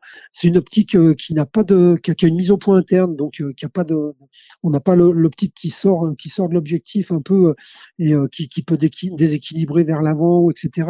voilà. Donc ça c'est pour moi c'est des qualités qui sont bonnes. Alors, elle ouvre pas beaucoup, c'est une optique qui ouvre à 6.3, euh, mais qui a quand même un très très bon bokeh. Donc euh, voilà les trois optiques euh, dont je me sers et avec lesquelles je travaille le plus. C'est vrai que le, euh, le 200-600, finalement, c'est une plage de focale qui est relativement nouvelle, et d'autant plus pour des photographes professionnels, peut-être plus habitués à des 100-400, à des 200-400 ou à des focales fixes en long téléobjectif. Il y en a un d'ailleurs 100-400. Peut-être bientôt en version 2 Il y a un 100-400 G Master, euh, peut-être bientôt. Commence à dater un peu. on prend note, on prend note. Euh, non, le 200-600, c'est vrai que quand il est arrivé, c'était une optique un peu exceptionnelle parce que, alors comme, comme dit euh, très bien euh, Francis, puis lui, il connaît aussi les optiques très lumineuses en, gros télé. il ouvre à 6.3. 6.3, c'est 5-6 un tiers, hein, c'est pas, mais ça reste sombre par rapport à, un 2.8 ou un 4. Mais, mais, mais surtout, c'est un, un objectif dont le compromis est juste incroyable parce qu'il n'est pas très gros, il est léger. Euh, la plage focale est juste incroyable. On peut l'utiliser avec un convertisseur et euh, on a une vitesse autofocus euh, vraiment impressionnante et il est pas cher puisqu'on est aux alentours de 2000 euros. Donc tout le monde peut vraiment acheter un objectif comme ça si on veut commencer à faire l'animalier un peu sérieusement. C'est vraiment une optique très intéressante. Il y a peut-être un point sur lequel tu pourrais nous apporter quelques éclairages techniques, c'est l'utilisation des convertisseurs sans limitation de l'AF. C'est important ce qu'il a dit. Euh, AF et qualité d'image. Et qualité d'image. Alors, euh, ça, euh, je, moi, je peux vous faire plutôt un retour d'expérience, c'est-à-dire j'en ai discuté avec Francis, j'en ai discuté avec d'autres photographes. J'ai fait des tests aussi de mon côté. J'ai pas d'infos officielles, mais pour en avoir testé des convertisseurs un peu depuis pas mal d'années, je suis un peu, un peu surpris, effectivement, de voir que avec le TC14, on n'a aucune perte de c'est à peine visible quoi. Le TC2 c'est très très léger, c'est-à-dire que la qualité optique maintenue à l'utilisation d'un 1.4 ou d'un 2, elle est juste c'est Sony incroyable. Donc ça, il faut simplement le tester pour le voir, hein, parce que c'est pareil, hein, sur une fiche technique, c'est pas marqué. Euh, donc voilà, alors la performance autofocus, ça, ça va avec la sensibilité, l'algorithme, la sensibilité du capteur et du système AF. Et derrière, après, effectivement, avec un Alpha 9, avec un Alpha 1, avec les derniers boîtiers qu'on a sortis, on peut descendre jusqu'à F11, F16. Enfin, c'est énorme. Donc on a une grosse sensibilité. Et après, effectivement, ça va être la, fluidité du système autofocus. Ce sont des moteurs XZ, encore une fois. Euh, l'optique est légère, les lentilles sont légères, ça va vite. Et voilà. Et voilà. Donc on a les deux. On a en même temps la performance autofocus avec doubleur qui est assez incroyable, et en même temps la qualité d'image qui reste d'un niveau extrêmement élevé, plus que moi ce que j'ai vu à ce jour euh, un peu dans le panorama qu'on connaît des téléconvertisseurs. Alors moi j'aimerais qu'on revienne juste deux secondes euh, sur, ces, euh, sur ces notions d'ouverture. Alors on l'a déjà évoqué, tu nous en as beaucoup parlé Christophe sur l'importance du bokeh, mais ça peut rester quand même assez abstrait pour, pour, pour beaucoup de monde, notamment quand on voit les, les écarts de prix. Alors je pense à ce fameux euh, euh, zoom transstandard, zoom euh, à tout faire. vous vous proposez des choses, un 28-60 mm f4 5.6 aux alentours des, des 500 euros. Et puis de l'autre côté du spectre, le 24-70 mm f2.8 G Master 2 qui lui est à 2399 euros sans re-rentrer évidemment dans les, les différences de, de, qualité d'image et de technologie embarquées dans ces objectifs qui pourraient euh, justifier l'écart, euh, l'écart de prix. En termes d'usage, ça sert à quoi d'avoir un zoom avec une ouverture constante? Je peux faire un début de réponse, mais je pense que Christophe t'en aura un bon complément. Mais euh, ben, l'ouverture constante, ça permet d'avoir sur toute la plage focale la meilleure ouverture possible. Effectivement, si je suis plus à 2,8 à, mon 70 et que je descends à, à 4,5, bah effectivement, je n'ai plus ma capacité à, de prendre des photos dans des conditions de lumière euh, faibles. Mmh voilà, il y a ça, c'est purement photographique. Euh, je, peux, je ne peux plus avoir mon effet de faible profondeur de champ que j'aurais beaucoup mieux en focal fixe, mais euh, si je suis à 1.4, mais que je l'aurais plus. Donc voilà, donc, et le truc, c'est qu'effectivement, un objectif zoom à, à, à ouverture non fixe, c'est moins cher à fabriquer, c'est moins compliqué à fabriquer. Un objectif zoom à ouverture constante, c'est plus compliqué à fabriquer. L'autre vertu, elle est en vidéo, euh, qui est que lorsqu'on veut activer le zoom alors même si c'est manuel, euh, et en tout cas changer de focale et avoir les mêmes réglages et la même luminosité. En photo, on peut s'adapter. En vidéo, si on fait vraiment un flux continu d'une séquence vidéo, il faut rester à la même ouverture. C'est quand même euh, euh, important. Et vis-à-vis de ces ouvertures, Christophe, on entend souvent dire finalement qu'on peut tirer le meilleur d'un objectif aux ouvertures moyennes. Donc toi, tu es un partisan des plus grandes euh, ouvertures, mais finalement, si on raisonne un peu euh, bêtement, peut-être, on peut se dire bah, à quoi ça sert que j'achète un objectif euh, ultra lumineux, hormis les effets de, bokeh si finalement j'ai la meilleure, qualité d'image à f8. Je pense que ça dépend énormément de ce que veut faire le photographe. Moi, j'ai eu euh, souvent à conseiller des gens qui n'avaient pas forcément un gros budget, qui, qui cherchaient un boîtier très polyvalent, qui faisait essentiellement des photos de paysages, de vacances. Les portraits, c'était pas forcément ce qu'ils recherchaient. Comme tu disais tout à l'heure, le 28-70, qui est vraiment une optique d'entrée de gamme, pouvait leur suffire. Euh, comme l'a aussi un peu dit Fabrice, quand on recherche effectivement un petit peu plus des portraits un peu plus léchés et qu'on veut rester polyvalent, ben c'est là où l'ouverture va avoir du sens et c'est là où effectivement il faut mettre un peu plus d'argent pour avoir une qualité un peu plus importante sur vos portraits quand vous êtes au 70 mm. Après, il y a effectivement aussi tout le côté euh, qualité d'image. Euh, quand vous montez de plus en plus dans les ISO le soir, faut pas trop les monter, euh, les faut, ISO, hein, quand même. faut pas trop les monter et vous en savez quelque chose. Donc, euh, faut pas trop les pousser. Donc, je pense qu'il y a aussi cet aspect-là euh, qu'il faut pas négliger. Donc, on en revient toujours à ce que moi, quand les gens, souvent, euh, je reçois beaucoup de messages sur les sur sur Insta. C'est le c'est peut-être le réseau social où je suis le, le plus actif et souvent les gens me demandent qu'est-ce que j'utilise? Je dis, moi, j'utilise du matériel qui, qui, qui va marcher avec ce que je veux faire et ce que je vais lui demander. Et moi, souvent, ma première question, c'est qu'est-ce que tu fais? Qu'est-ce que tu veux faire avec ton matériel? Et, et même tu pourrais être conseillé en termes de marque, en termes d'optique, et comme tu l'as très bien dit, il y a des zooms différents pour euh, bah, de ce que vous voulez en faire euh, en fonction de, de ce que vous, vous allez photographier. Donc je pense qu'il faut avant tout que vous regardiez qu'est-ce que vous voulez faire avec votre optique et votre téléobjectif. Alors, ju- juste Arthur, je t'entendais dire euh, tout à l'heure, oui, alors que l'objectif sera le meilleur à f8. Alors ça, ça, il- je pense que ça fait déjà quelques temps maintenant que c'est plus le cas. hein. On n'est plus comme avant euh, sur des objectifs plus anciens c'est euh, une vraie révélation de l'hybride. Hein. Toutes mais marques confondues. bien quand sûr. tu vois les performances à pleine ouverture, pleine ouverture, voilà. c'est sidérant. D'ailleurs, est-ce que c'est pas embêtant pour un portraitiste d'avoir des, des photos presque trop piquées? Parce que parfois, on peut rechercher un peu de, un peu de mollesse. Est-ce que c'est pas ce quelque qui- part euh, c'est ce qu'il pouvait y avoir avec une optique chez Sony qui est le 90 de 8 macro? Que j'ai un peu utilisé au début pour des portraits et que j'ai très rapidement arrêté en fait Euh, parce que trop piqué. trop de détails Bah oui, oui, et du coup, ça n'allait pas. Alors, pour la macro, c'était génial. Pour une abeille, pour un plat photographié. Mais alors, sur les portraits, j'ai vite arrêté. En fait, je me suis dit, ça va pas du tout. Ou alors, il faut aller retraiter l'image derrière en post-production. Mais vu que c'est pas mon parti pris à moi, puisque la plupart de mes images sont souvent faites en JPEG et quasiment pas retouchées, ça ne m'allait pas euh, personnellement. Donc, euh, oui, effectivement, on en revient à- au piqué de l'image. à- Et on en revient toujours à qu'est-ce que vous voulez faire avec votre optique, en fait, finalement. Effectivement, depuis l'amélioration des formules optiques, donc chez nous, ça fait quand même déjà un, paquet d'années, plus eh ben, toutes les améliorations de l'autofocus, détection des yeux, suivi des yeux, on se rend compte qu'on peut shooter, comme tu le fais, Christophe, tout le temps à pleine ouverture. On imagine euh, quelques années en arrière, euh, la pleine ouverture, c'était impossible. Pourquoi? Bah Parce que j'avais des problèmes de décalage de mise au point, parce que j'étais pas sûr que mon autofocus soit fait, et puis parce que mon optique à pleine ouverture, euh, ça couinait dans tous les sens. Donc là, aujourd'hui, on est quand même euh, dans une période où on peut profiter et faire des photos qu'on n'aurait jamais pu faire avant.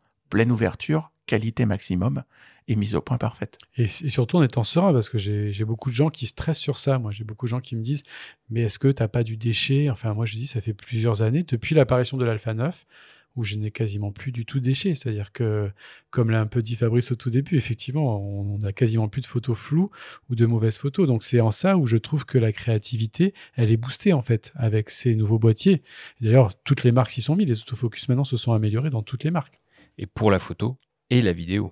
Et la transition est toute, trouvée. On continue euh, d'explorer euh, le champ euh, des optiques Sony. Vous avez certains modèles qui sont spécialement conçus pour, pour la vidéo. Des optiques qui sont motorisées. Il y a le PZ 16-35 mm f4G euh, en, plein format ou un autre par exemple, le 10-20 mm f4 PZ-G également qui lui couvre le format euh, APS-C.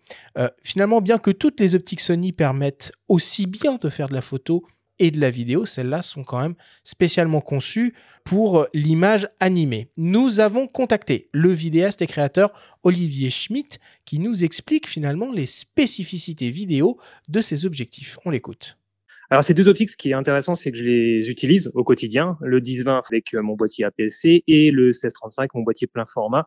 C'est des optiques qui vont apporter une facilité d'utilisation dans le sens où leur spécificité, notamment, c'est d'avoir un accès à leur fonctionnalité de, zoom, de changement de focale, avec une petite molette ou aussi un, bouton de power zoom directement sur l'optique. Ça va nous permettre de très rapidement changer de focale de façon fluide et de façon plus ou moins rapide, puisque c'est des boutons qui sont progressifs. Et c'est ce genre de petites fonctionnalités qu'apporte Sony sur ces optiques qui permettent aux vidéastes, amateurs, professionnels, en fait, de se faciliter la vie au quotidien. Euh, les optiques orientées cinéma de chez Sony, qui vont être donc pour les boîtiers ici alpha, vont avoir certaines caractéristiques, notamment euh, cette possibilité de ne pas laisser voir le changement de point au niveau du cadrage de euh, votre image, puisque de base, lorsqu'on fait un changement de point sur une optique photo, on a toujours euh, une petite respiration, on appelle ça le focus briefing, j'ai du mal à le prononcer, mais une petite respiration dans l'image, dans le cadre, lorsqu'on fait une bascule de points. Et euh, les optiques euh, orientées vidéo de chez Sony vont avoir une compensation de ce phénomène-là qui vont nous permettre de nous rapprocher du rendu visuel d'une vraie optique cinéma. Ce qu'on peut retrouver sur le 1635, c'est aussi la possibilité de, de, rendre décliquable la bague de euh, changement d'ouverture. Donc déjà, on a une bague d'ouverture hein, pour, pour, pouvoir paramétrer cette ouverture du diaphragme directement sur l'optique. Donc c'est très visuel. Là aussi, euh, c'est quelque chose qui est utilisé euh, sur les optiques cinéma, mais qui en même temps est très intuitif aussi pour les débutants. C'est ça qui est très paradoxal, c'est que c'est à la fois une fonctionnalité d'optique cinéma, donc professionnelle, mais qui apporte de la facilité d'utilisation pour un novice, un débutant aussi.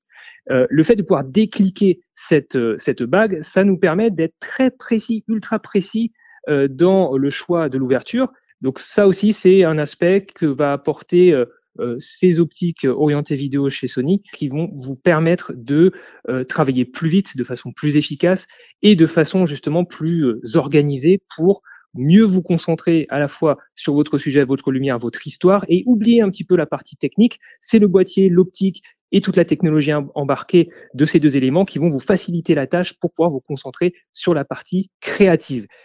Ce qu'on voit aujourd'hui, c'est que tous les objectifs que l'on sort récents depuis déjà deux ans, trois ans, en fait, on travaille la copie vidéo. C'est-à-dire, euh, au départ, c'est une optique photo qui est faite pour monter sur un boîtier alpha, mais on sait très bien que les boîtiers alpha maintenant sont très très très utilisés pour la vidéo.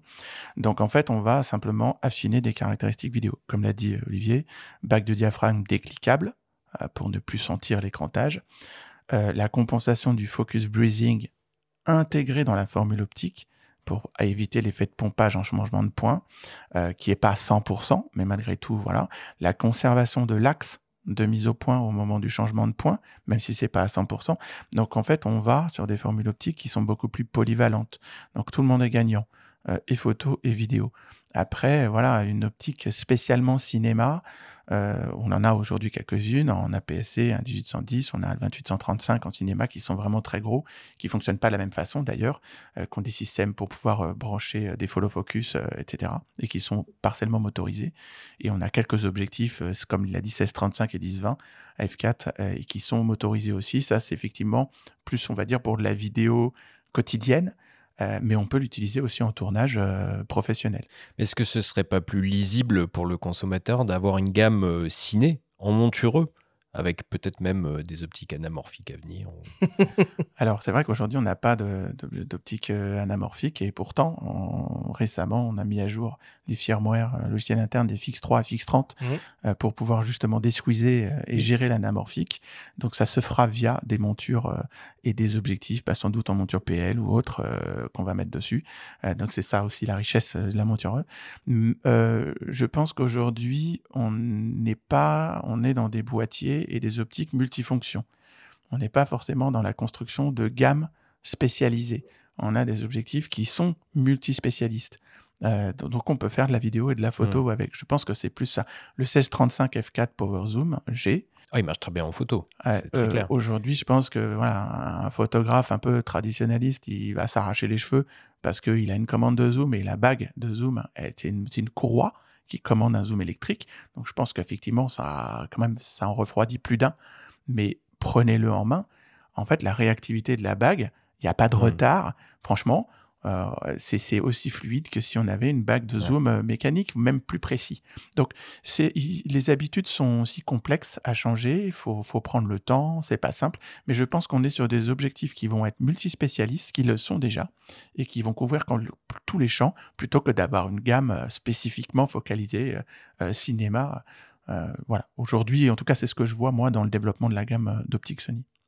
Et si on, continue un peu de se projeter dans le, dans le futur, Fabrice, ce sera quoi les, les enjeux en termes de, de conception et de technologie des optiques de demain, tu penses? Bah Pour le moment, que je, c'est la continuation de ce qu'on est en train de faire. Euh, c'est-à-dire euh, ben, certains objectifs à renouveler, donc, euh, je pense qu'effectivement, 24, 110, 110, 200, puis je pense qu'on va continuer petit à petit à, renouveler les, objectifs première génération en leur faisant bénéficier de tout ce qu'on sait faire de mieux. Euh, compléter avec des focales euh, qui sont effectivement demandées aujourd'hui sur le marché, en téléobjectif, en focale intermédiaire. Euh, peut-être euh, en objectif à basculer décentrement, j'en sais rien. Aujourd'hui, effectivement, c'est des objectifs qu'on n'a pas dans notre gamme. Euh, c'est des objectifs qui sont complexes à fabriquer. Mais je pense que voilà, aujourd'hui, on, voilà, on prend, les ingénieurs sont très très dynamiques puisqu'on sort entre 4 et 6 optiques par an ce qui est quand même considérable. Donc on est très content de ça. Des objectifs aussi bien en APS-C, enfin en Super 35 pour ceux qui font du cinéma en Super 35 qu'en plein format. Euh, voilà, c'est vraiment continuer pour moi la dynamique euh, aujourd'hui. On est en train d'écrire avec Sony justement euh, cette transition technologique de par les moteurs, les systèmes, les nouvelles formules. C'est la révolution, elle est là en ce moment, elle se fait chez nous. Et c'est toutes les optiques qui sortent depuis deux ans, deux ans et demi, qui, sont, qui comportent déjà cette petite révolution. Donc on va continuer à accélérer euh, dans ce sens-là. Et c'est cette rupture technologique qui est en train de se faire là maintenant. Pour le moment, je n'en vois pas d'autres arriver. Il y en aura, euh, sans doute. En optique, c'est compliqué. Hein. On s'attendait à avoir des lentilles spéciales, euh, etc. On sait que c'est très compliqué. Mais pour l'instant, voilà, la rupture technologique, elle est discrète, mais elle est bien présente et elle est chez nous. Bon. Euh, Christophe, si tu pouvais passer commande, tu nous l'as déjà un peu évoqué. Alors, un 85 mm 1.2, on a bien compris. C'est vraiment ça ou il y a autre chose en tête que tu aimerais bien voir apparaître très rapidement dans le catalogue Sony? Non, c'est effectivement ça. Je pense qu'actuellement, c'est vraiment ce qui manque et je pense que c'est effectivement dans les tuyaux. Ça devrait, je, je, je pense, arriver. C'est vrai que ce 85, il date un petit peu et quand on voit tout ce qui a été fait ces derniers temps, on voit qu'il pêche euh, énormément. Donc euh, moi, je suis tellement satisfait de toutes les autres optiques que j'ai. La seule chose qu'on pourrait améliorer encore, je pense, dans le futur, c'est effectivement ce qu'on a un peu dit tout au long de l'émission, c'est la compacité. C'est-à-dire que je pense que demain, peut-être qu'il pourrait y avoir un 135 encore plus compact et léger. Euh, donc moi, vu qu'on va vers ça, et ça me va extrêmement bien, parce que moi, ça dessert euh, complètement ce que je recherche dans la photographie, c'est-à-dire être extrêmement discret. Donc moi, plus je suis compact et léger, mieux je me porte. Quoi. Donc euh, voilà, donc le 85, je pense que moi, c'est ma priorité. Ça me permettra d'avoir la seule optique dans mon sac qui n'est pas une optique Sony. Et puis euh, améliorer effectivement la compacité de certaines optiques. Pour moi, l'optique principale qui est le 135, je rêve d'un 135 encore plus léger. Même s'il est, déjà assez compact et léger, celui qui existe. Ou hein. pas plus lumineux, un 135 1.4, tiens. Est-ce que ça ferait une vraie différence, tiens? Un 4 à 8. Ah, clairement, ça ferait une différence, mais là, du coup, on perdrait, je pense, la compacité. C'est-à-dire que euh, déjà, je pense qu'un 8, c'est déjà tellement énorme sur un 135 que si on arrivait encore à gagner 150 grammes, ça serait énorme. Donc. Euh, les grandes ouvertures euh, sur des focales qui commencent à être des petits téléobjectifs, parce que 135, ça commence à être, c'est presque, voilà, presque un 150, donc c'est, ça, ça vaut cher en termes de poids. C'est, dans la conception, c'est vraiment très, très particulier. Bon, allez, on va conclure là-dessus. Euh, merci beaucoup Fabrice, merci beaucoup euh, Christophe euh, ben, d'avoir partagé tant de choses avec nous autour des optiques Sony. On conclut le grand débat sur ces mots et on attaque le débrief.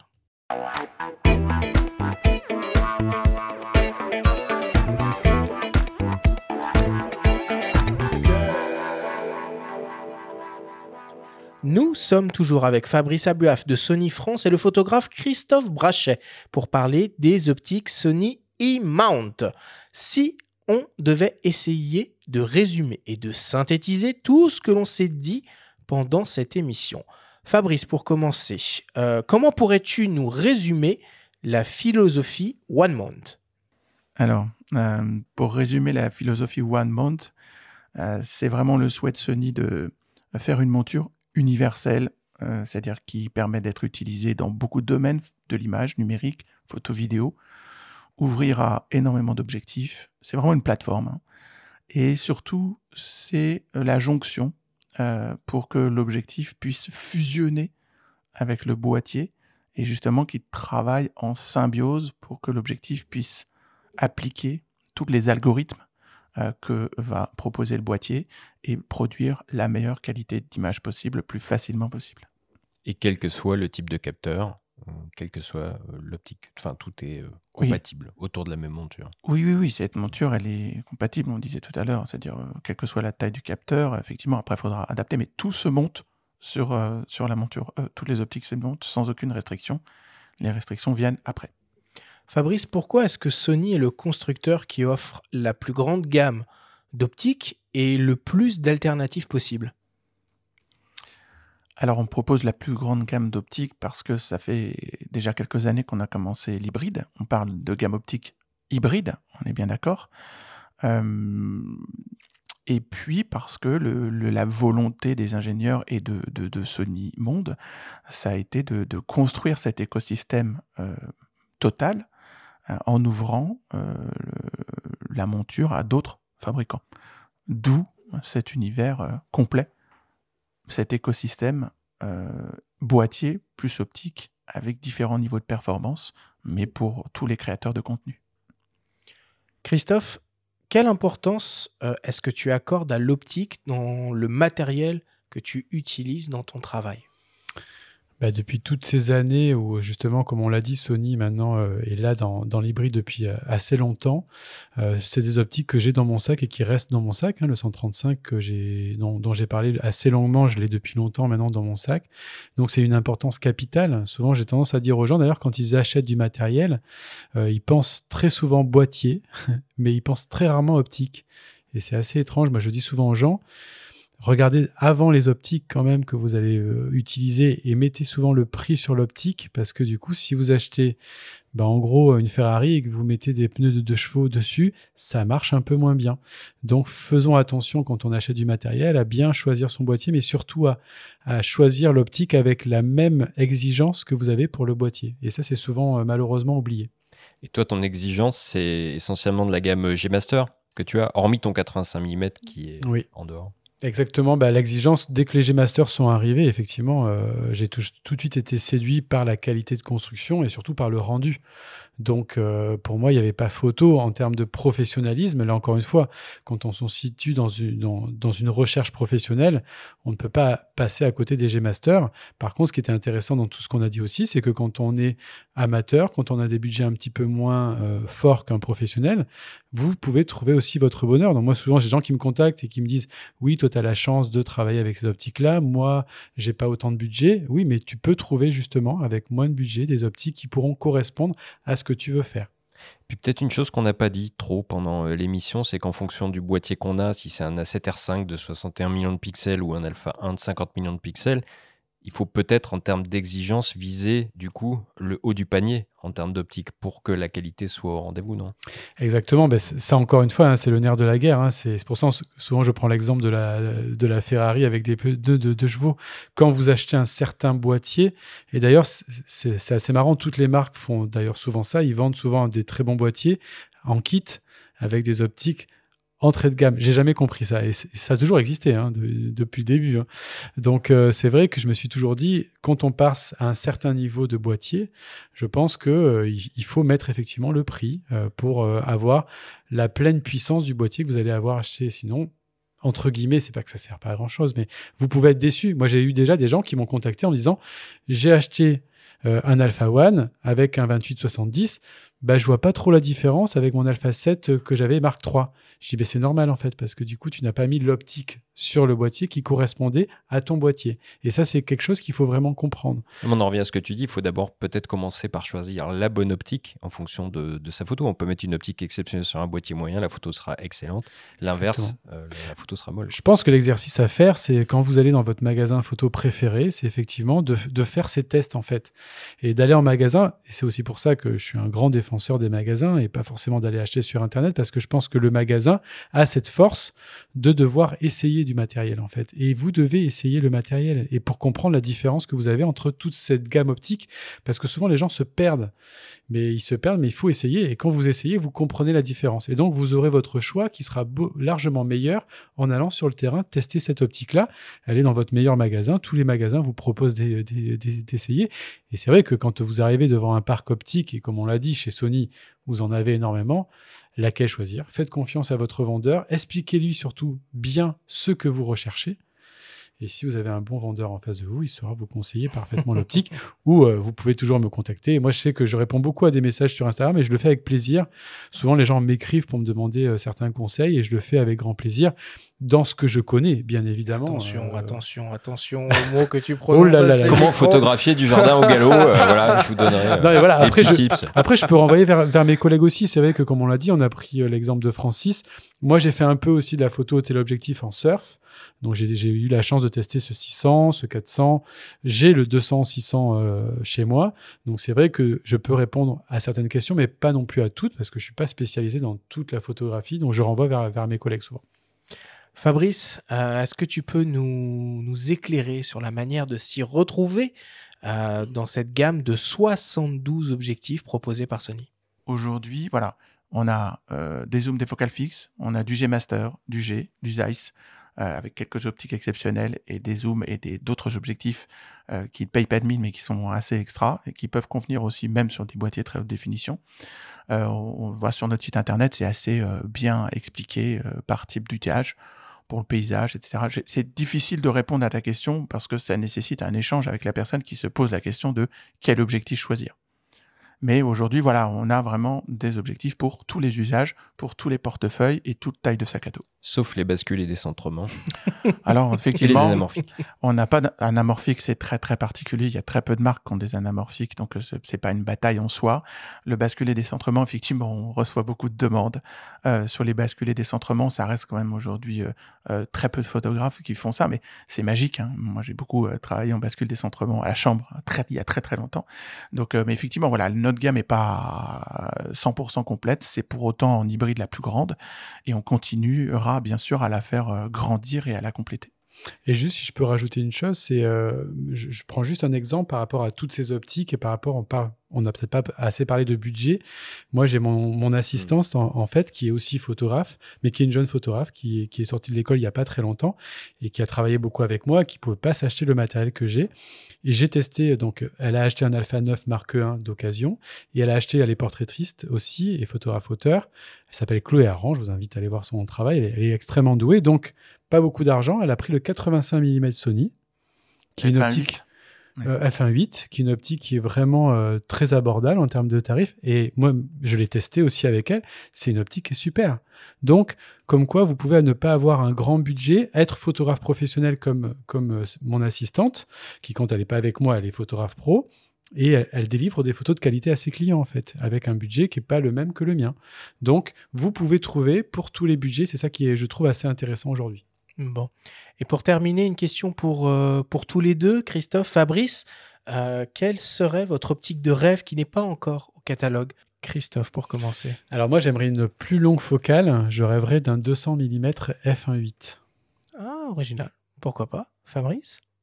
Non, je crois que mon optique préférée, euh, ça serait de pouvoir avoir un, un 24 mm f1.4, mais grand comme euh, le petit en série G. Voilà. Bénéficier de, d'une encore plus grande luminosité sur un format encore plus petit. En fait, c'est terrible, hein, parce qu'il euh, y en a qui veulent des optiques plus grosses, euh, mais Christophe et moi, on fait des optiques plus petites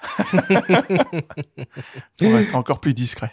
Allez, on conclut le débrief là-dessus.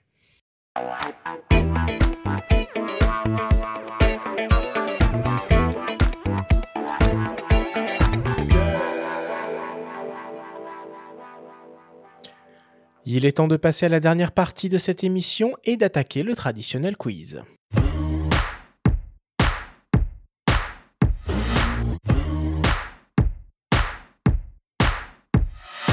Messieurs, le principe du quiz est très simple. Nous avons reçu des questions de la part de nos auditeurs qu'ils vous ont posées via notre compte Instagram en lien ou non avec le sujet de cette émission.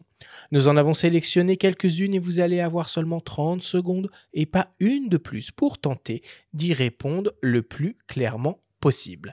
Messieurs, avez-vous bien compris la consigne? Mhm. Tout à fait.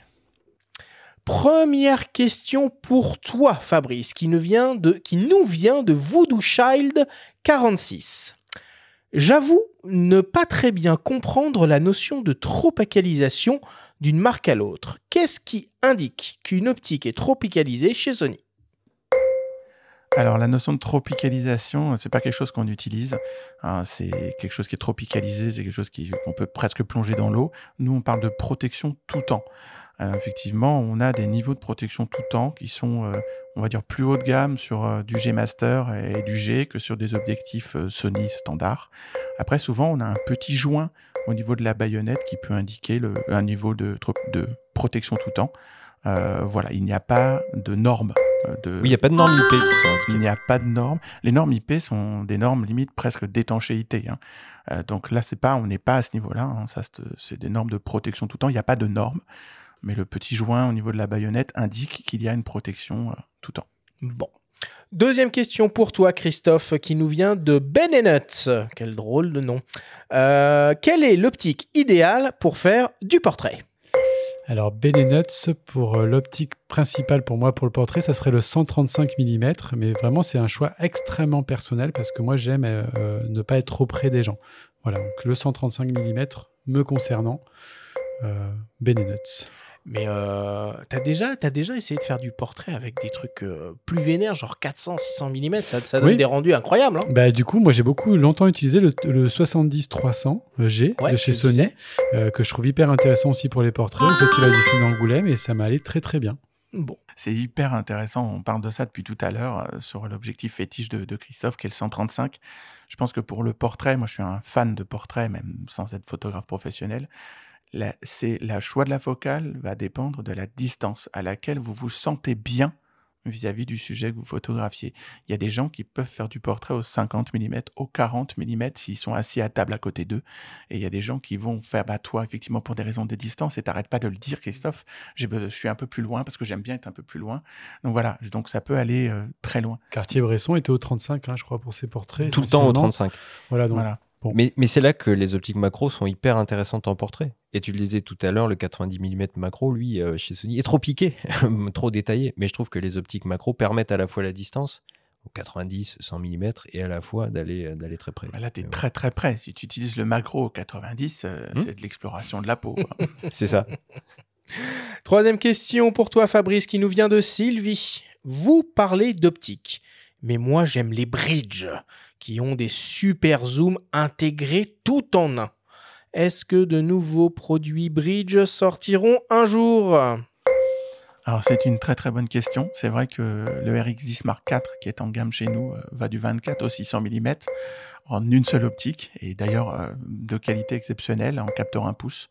Euh, aujourd'hui, voilà, j'ai pas d'informations sur ce qui va sortir demain, mais aujourd'hui c'est un, appareil, un bridge qu'on vend énormément en photo de voyage, en photo animalière. C'est le RX10 Mark IV, donc euh, continuez à, l'utiliser, il est extrêmement bien. Oui, il a un capteur empilé, je crois, comme l'Alpha 9. C'est un... sorti en même temps. Hein. Alors, tous nos boîtiers compact expert, y compris le RX10 Mark IV, les RX100, V1 ont des capteurs euh, 1 euh, pouce qui sont tous stack empilés. Mm. Donc ça veut dire il n'y a plus de mécanique et, ça va très très vite.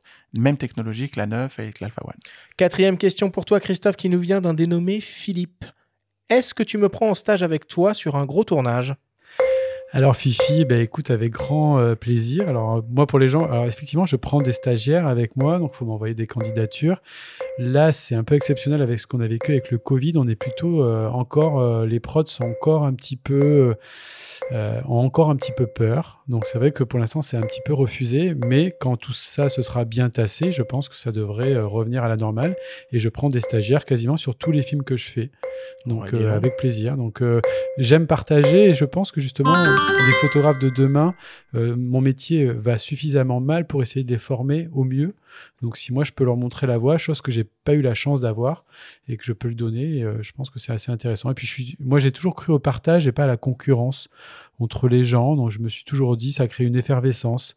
à chaque fois que je vois quelque chose, je me dis, ah, il a fait ça, c'est génial. Peut-être que moi, je pourrais arriver à trouver un truc encore mieux. Donc voilà, j'ai toujours été dans, dans le partage, en tout cas à ce niveau-là. Bon. Et enfin, pour terminer, une question de mes soins, une question qui tue. Fabrice Christophe, si vous deviez choisir une seule optique jusqu'à la fin de votre vie, ce serait laquelle et pourquoi? Là, Fabrice, c'est toi qui commence. Faut fixe zoom. Ce que tu veux. Une seule. Moi, je prends le 20-70. 20-70 mm. F4, ouais. Pourquoi? Bah, Tu m'as dit qu'il fallait qu'il en reste qu'une seule euh, jusqu'à la fin de mes jours. C'est celle qui me permettra de faire le plus de photos. tu l'as bien expliqué pendant l'émission, couvrir à la fois le 1635 et le bah mais c'est vrai, hein. on passe souvent de l'un à l'autre. Et... J'ai beaucoup joué avec euh, depuis sa sortie et c'est juste euh, un régal. Cette optique est un régal. Quoi. Bon, Christophe, je relance le chrono.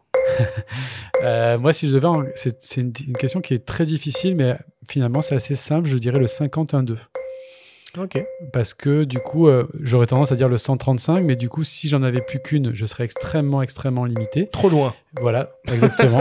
et donc, bah, je, avec le 50, j'aurais la polyvalence de toujours faire quand même mes, mes plans larges et avec le crop dans l'image, de retrouver ma sensation de 135. Bon, il reste 3 secondes. Benjamin, toi, tu répondrais quoi à cette question? Moi, le 28 mm, mais chez Sony, il n'y en a pas un qui me botte beaucoup. S'il y a le 28 mm F2, mais qui, qui, que j'aime beaucoup, ah, mais, hein. mais j'aimerais qu'il soit revu pour le coup. Oui, tu bien un petit en G, avec une bague de diaph, je absolument. bah, on nous demande aussi le 28, euh, c'est une focale euh, que j'ai beaucoup utilisée avant aussi. C'est très intéressant. Puis elle, était, elle est vraiment compacte. Euh, elle, est compacte et moi, c'est hein. vraiment la focale un peu à tout faire, le 28. Ouais, c'est vrai. Bon, allez, on conclut le quiz là-dessus. Merci à tous.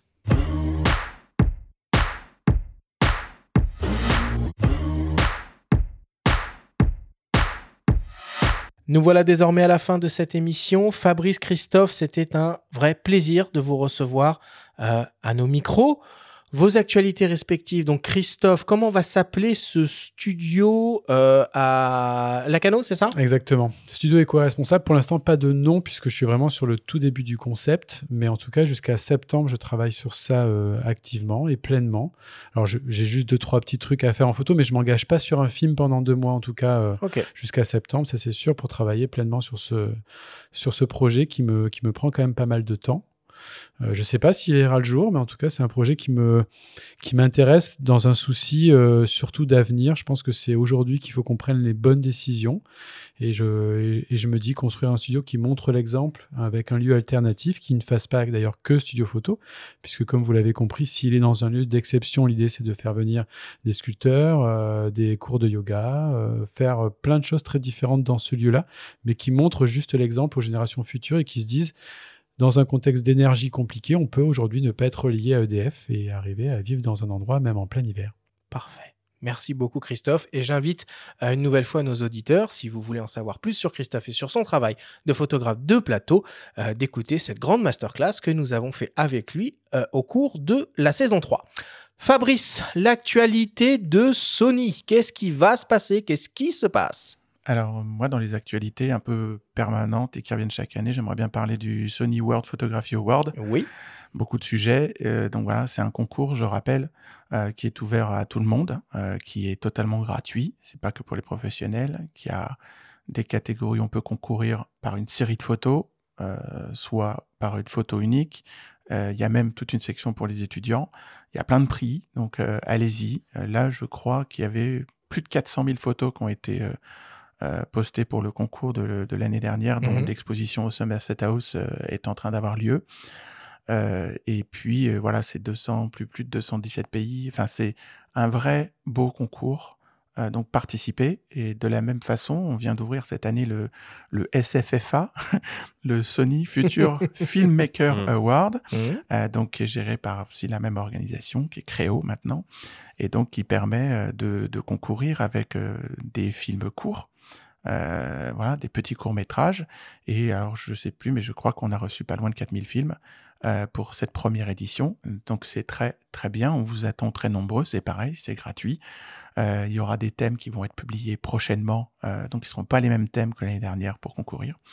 Donc voilà, j'aurais tendance à dire euh, allez-y, euh, montrez-nous tout ce que vous savez faire et on attend beaucoup de participants français parce qu'il y a bon, nous on aime quand il y a des gagnants français. Eh ben oui, et puis on les invite au micro. Il n'y en avait pas, il y en avait pas cette année au SWPA. Il n'y en avait pas cette année. Il y a eu bien sûr des lauréats, mais il n'y a pas eu de gagnants.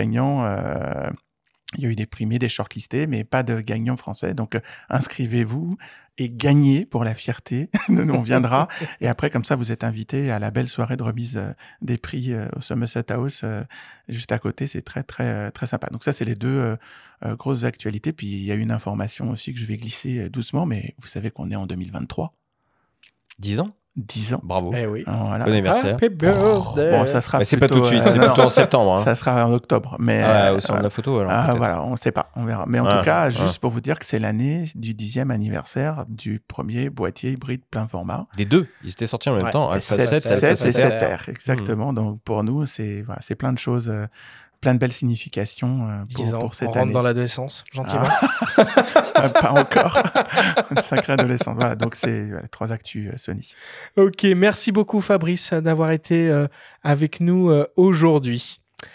Voilà pour cette émission spéciale dédiée aux optiques Sony e-mount. On vous donne rendez-vous dès jeudi prochain pour une émission exceptionnelle. Nous aurons le plaisir et le très grand honneur de recevoir Thomas Pesquet pour une grande émission au coin du feu. Merci à tous de nous avoir écoutés. Prenez soin de vous et à jeudi prochain.